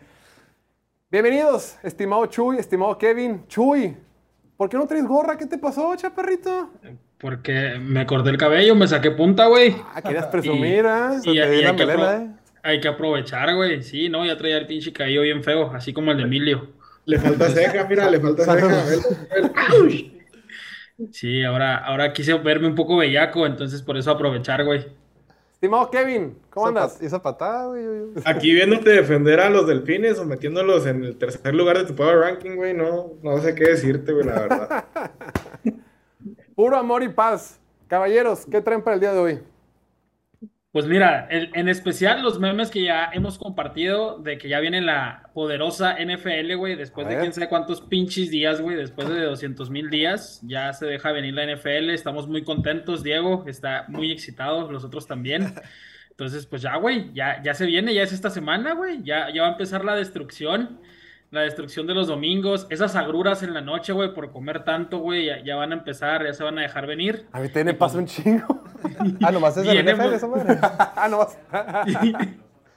Bien emocionados, güey. Pues es que de tanto tragar, imagínate, güey, 12 horas. Mames. Espera determinado, hermanos, ahora que me esperen que se acabe mi partido de mi equipo favorito. Si no, no. La neta, la tragadera es una locura en domingo de estar echado, güey. No para, güey. Desde el desayuno.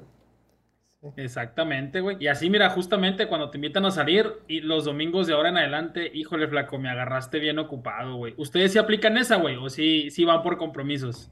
No. No, sí. Temporada que- no. No, sí, sí la aplico, no me Ah, muevo. ¿tienes, ¿Tienes novia tú? Tengo esposa. Válgame Dios. ¡Ah, la madre! ¡A la madre! Ya la andabas cagando, güey. No, no, no, te digo. Novia sí, esposa también por No, pues sí, Ah, se, hizo, se hizo fan también de la NFL. Ok. Casi le, Ah. da, le da los chips, así que malamente para mí. Ella sí sabe, cabrón, una de esas, güey. Güey, Para no batallar, güey. ¿No les pasa que hay un pinche juego bien interesante y luego tienes una comida con alguien algo y dices tu puta madre, güey? Bautizo, viendo. güey, un bautizo. Un bautizo, ya lo estás viendo en el pinche celular, güey. Y aquí está, mira, el- la esposa del Richie. No, no es cierto, sí le, dice que sí le gusta. De seguro debe estar pensando en otra vieja, en dónde nos iremos a juntar para ver la NFL. ¿Ustedes dónde van a ver el kickoff, caballeros? Una carne asada, no sé. Cándido nos invitó a su casa, ¿no? Sí. Vamos un rato a casa del Cándido. Cándido cocina muy bien. Cándido es así, chef especial. Yo creo que Pidió va la, la Bijan Mustard. Sí. una mostaza especial ahí, ¿eh? A toda y madre. tiene, una y tiene perri- también una mayonesa especial. Para chicos y grandes. De la que usa Will Levis, de la que le pone Will Levis al café, ¿o no, güey? Sí, ahí nos vamos a juntar. Yo yo voy al medio tiempo y luego al medio tiempo en otro lugar. Pero sí, ¿listo? ¿Ya? Con la familia, No con la casa chica y casa grande. Oye, ese meme no lo entendí, güey, cuando lo, lo subieron. Pues nada más, güey, la cara de los perritos, güey, la división más pinche peleada, güey. No se sabe quién va a quedar primero. Bueno, obviamente ¿Pero sabemos qué que los significa, patriotas- güey? Pero pues no, güey, los perritos están todos asustados, güey. Como que están todos como que viendo qué pedo. Güey, e- el perrito de patriotas, güey, bien asustado, güey. Dios nos ampare, güey. Dios mío, güey. Oye, ¿qué onda con lo de Yuyu? ¿Cómo viste lo de Yuyu, Chuy? No, no mames, ahí traigo yo también un par de memes de eso, güey. Eh, Nuestro receptor más decente, fíjate, para que tu receptor más decente sea Yuyu, güey. ya date una pinche idea de cómo está el equipo, güey. No mames. Entonces, pues no, ahorita te digo, ahí, ahí traemos uno, fíjate, este, güey. Yo, güey, viendo que a, su- a mi receptor más decente está a punto de tronarle la rodilla, güey. Y luego, ¿Dónde güey, esas güey? Súbete a la siquineta, Chuy, súbete Voy a empezarle a hacer así, güey, no mames, güey. Entonces, imagínate, güey. O sea, el pinche Matthew Slater tiene como 75 años, güey. O sea, el vato. ni paz en su vida, güey. No mames, y, y está ahí de receptor, no, y es el que va a estar dándole coaching a los novatos, no, no, porque Tico Thornton también se lesionó, güey. No, no, no, traemos un desmadre, pero mira, la esperanza muere al último, yo voy a ver los partidos divirtiéndome, güey, sin expectativas, güey. Y también lo de pobrecito de Cooper Cup, güey, aquí los Rams esperando a que se aliviane, güey, para dar menos lástima esta temporada. Eh, Diego, ¿sí lo vas a agarrar en tu fantasy o no, güey? No, güey, ya no. Cabrón, siento Bueno, que el fantasy de nosotros se va a ir en la ronda dando- 8 acá, güey. Pero qué tal y, oye, qué tal y, y se recupera, güey, y, y te, y te gana pinches semanas. ¿Qué tal y no, güey? ¿Quién- quién- quién Oye, güey. ¿Cooper Cup o Michael Thomas? ¿A quién me recomienda? ¿Quién va a jugar primero? Oye, Michael Thomas lo puedes agarrar ya que se acabe el draft. Por- No hay pierde, porque es de güey. los Saints. Nadie te lo va a ganar. Nadie te lo va a ganar. No mames. Oye, ahorita que estaban hablando de las Lo quiere aficiones ganar más Diego, leales. que estaban hablando de las aficiones más leales, güey. Los fans de la Bookpa Chief Nation, güey, vienen enojados porque no están dentro, güey, de los más leales de la NFL, güey. Así estabas tú, ¿no, mi Chuy? No, yo, yo soy patriota. Me identifico también un poquito con los Chiefs, pero todavía no de toda la vida. De- depende de cómo les vaya esta temporada, güey. Ya me hago fan de toda la vida de los Chiefs. Tú eres Brady Liver, Chuy, no te hagas. Yo soy Brady Liver, güey. Ahorita ya le voy a los Raiders porque nomás es el dueño Brady, imagínate. Año de transición, Chuy. Año de transición, año, oye, y, y no los pusieron en el top 10, qué culeros, güey. Oye, y aquí ya mañana, güey, yo agarro un jugador top en mi fantasy, el jugador en la semana 1, todo lesionado. ¿Quién va a ser el que se lastime, güey? CMC, güey. Tengo McCaffrey, tan güey, mala suerte, güey. Christian McCaffrey, güey. Le digo que Christian vez. McCaffrey. Sí, huevo. Yo ¿Quién lo lo acabo de draftear, güey, en el 4. Es que sí, la neta sí es muy dado que se lastime el. El Ya le toca, güey, ya le toca. Güey, y, y, y tienes la peor suerte del mundo, güey, porque pues lo agarras y al pinche jugador top que agarraste se lesiona, güey, o, o agarró a putazos a su vieja, güey, y lo meten al bote, ¿no? Alguna pendejada así, güey. Entonces, pues, a ver cómo nos va mañana, güey. Y luego drafteando con puro crack, y aquí se ve, güey, el fantasy de piloto, Diego, güey. A Cándido lo pusimos porque se parece a Neptuno con el bigotazo, güey. Luego Gustavo bien mamado, güey, y abajo Jorge. Yo, güey, y Kevin. Así nos va a ir mañana, así de malos somos, güey. Güey, se lo van a llevar esos tres, Diego, Cándido y Gustavo. Ni para qué lo hacemos, güey. Ya, ya que nos vaya. No hemos puesto el castigo, güey. No, lo va a Ah, poner la castigo, bandita, ¿no? Lo va a poner la bandita, es lo que estaba diciendo Jorge, güey. Va, voy a poner, Oye, oye. voy a poner, voy a subir una historia y voy a poner una cajita de comentarios y que la raza diga el castigo. Eh, pero que la raza No, sí se bañe, ponlo. güey. Que sea un castigo culerote acá. y que- Escoge- Que te la mayonesa del Cándido, Chuy, ese va a ser el. De los que, de los que manden, escoge, o sea, escoge cuatro o cinco que te gusten y haz un poll en el, en- ya sea en el story o en el broadcast channel. Ok, va. Y ahí que la, que la racita lo seleccione, güey. Pero sí, que se Dios, dejen güey. caer. Que, Que se se dejen dejen caer. Oye, y aquí ya por último, güey, las historias del güey que le culea para pagar 300 pesos en el Fantasy, güey. El güey, pinche Puerto Vallarta en Cancún, güey, no tiene 200 bolas. O la lloran un chingo, güey, para apostarle al Survivor o al Fantasy, güey. Pinche desmadre. Oigan, por cierto, vamos a tener Survivor nosotros. Nosotros vamos a tener tres apuestas, los, aquí el equipo. Survivor, Fantasy y Apuestas o sea, las líneas. con línea. Sí, de Sí. que los picks con línea. Entonces, les voy a mandar los picks con línea. Le vamos a pedir ahí, Julián, que nos ayude para mandárselos el miércoles. Tienes que hacer sus picks. El Survivor les voy a mandar la liga mañana también. Y Fantasy, pues mañana. ¿Y el, va- el- el Fantasy va a ser de castigo y el Survivor va a ser de varo o qué? No, el Survivor hay un premio, hay un premio de 500 mil pesos. ¡A su madre! No es broma. Son Eh, colombianos. No, Colombianos. Pesos. El primer lugar. Ahorita no puedo dar muchos detalles, pero por ahí va la cosa. Eh, ¿Sí son 500 mil pesos? sí, sí, en serio. Güey, No, en pa- serio. para el Survivor Ah, no son buenos, míos, no mames, no, no mames. Pero sí son, son, son ahí de, de unos buenos. Ya se te admitiste más guapo, güey. Es más fuerte. No, sí, lo voy a anunciar, yo creo que más a ratito ya de forma más oficial, pero sí. Y nomás nosotros, güey. No, Sin el Chuy. Ya no metas a nadie, güey, no metas a nadie, güey. No le digan, no lo digan, no le digan, no le digan. No, si ese güey gana, a la verga, me suicido, yo creo, güey. Va a ser otro más infeliz. Siempre, güey. Va a ganar ese güey. No, no- si gana alguien del equipo, lo vamos a hacer con los fans. Si gana alguien de aquí, tienen que donar la mitad, no mames. sí, o algo hacemos. Sí, no, o, o lo vamos a Super Bowl o algo. Pero bueno, estimados, nos vemos mañana para el Fantasy. Abusados, ¿eh? Hijo de su pinche madre, pues ya que chingados, güey. Venga. No, mañana para el Fantasy y a usted los vuelvo a ver creo que el viernes, ¿verdad? Mañana y Simón. viernes. ¿Va? Mañana y Perfecto. viernes. Ya, con los memes de todo el kickoff, güey. ¡Ea! ¡Qué chingón! Ya está, estimados, muchas gracias. Nosotros aquí nos despedimos a, nombre de todos los que hicieron esto posible. Eh, vinieron Emilio, Ricardo, Diego, eh, la producción, Viri, Dante, Noel. Yo soy Jorge Torres. Ya arrancó la temporada de forma oficial. Vamos a estar todos los días durante las próximas 23 semanas a través de YouTube, Facebook, Twitch y TikTok. Lunes a viernes de 5 de la tarde a 6.20 pm hora del centro de México. Sean felices, esto ya empezó. Ya empezó lo bueno. Nos vemos el día de mañana. Hasta la próxima. Tchau!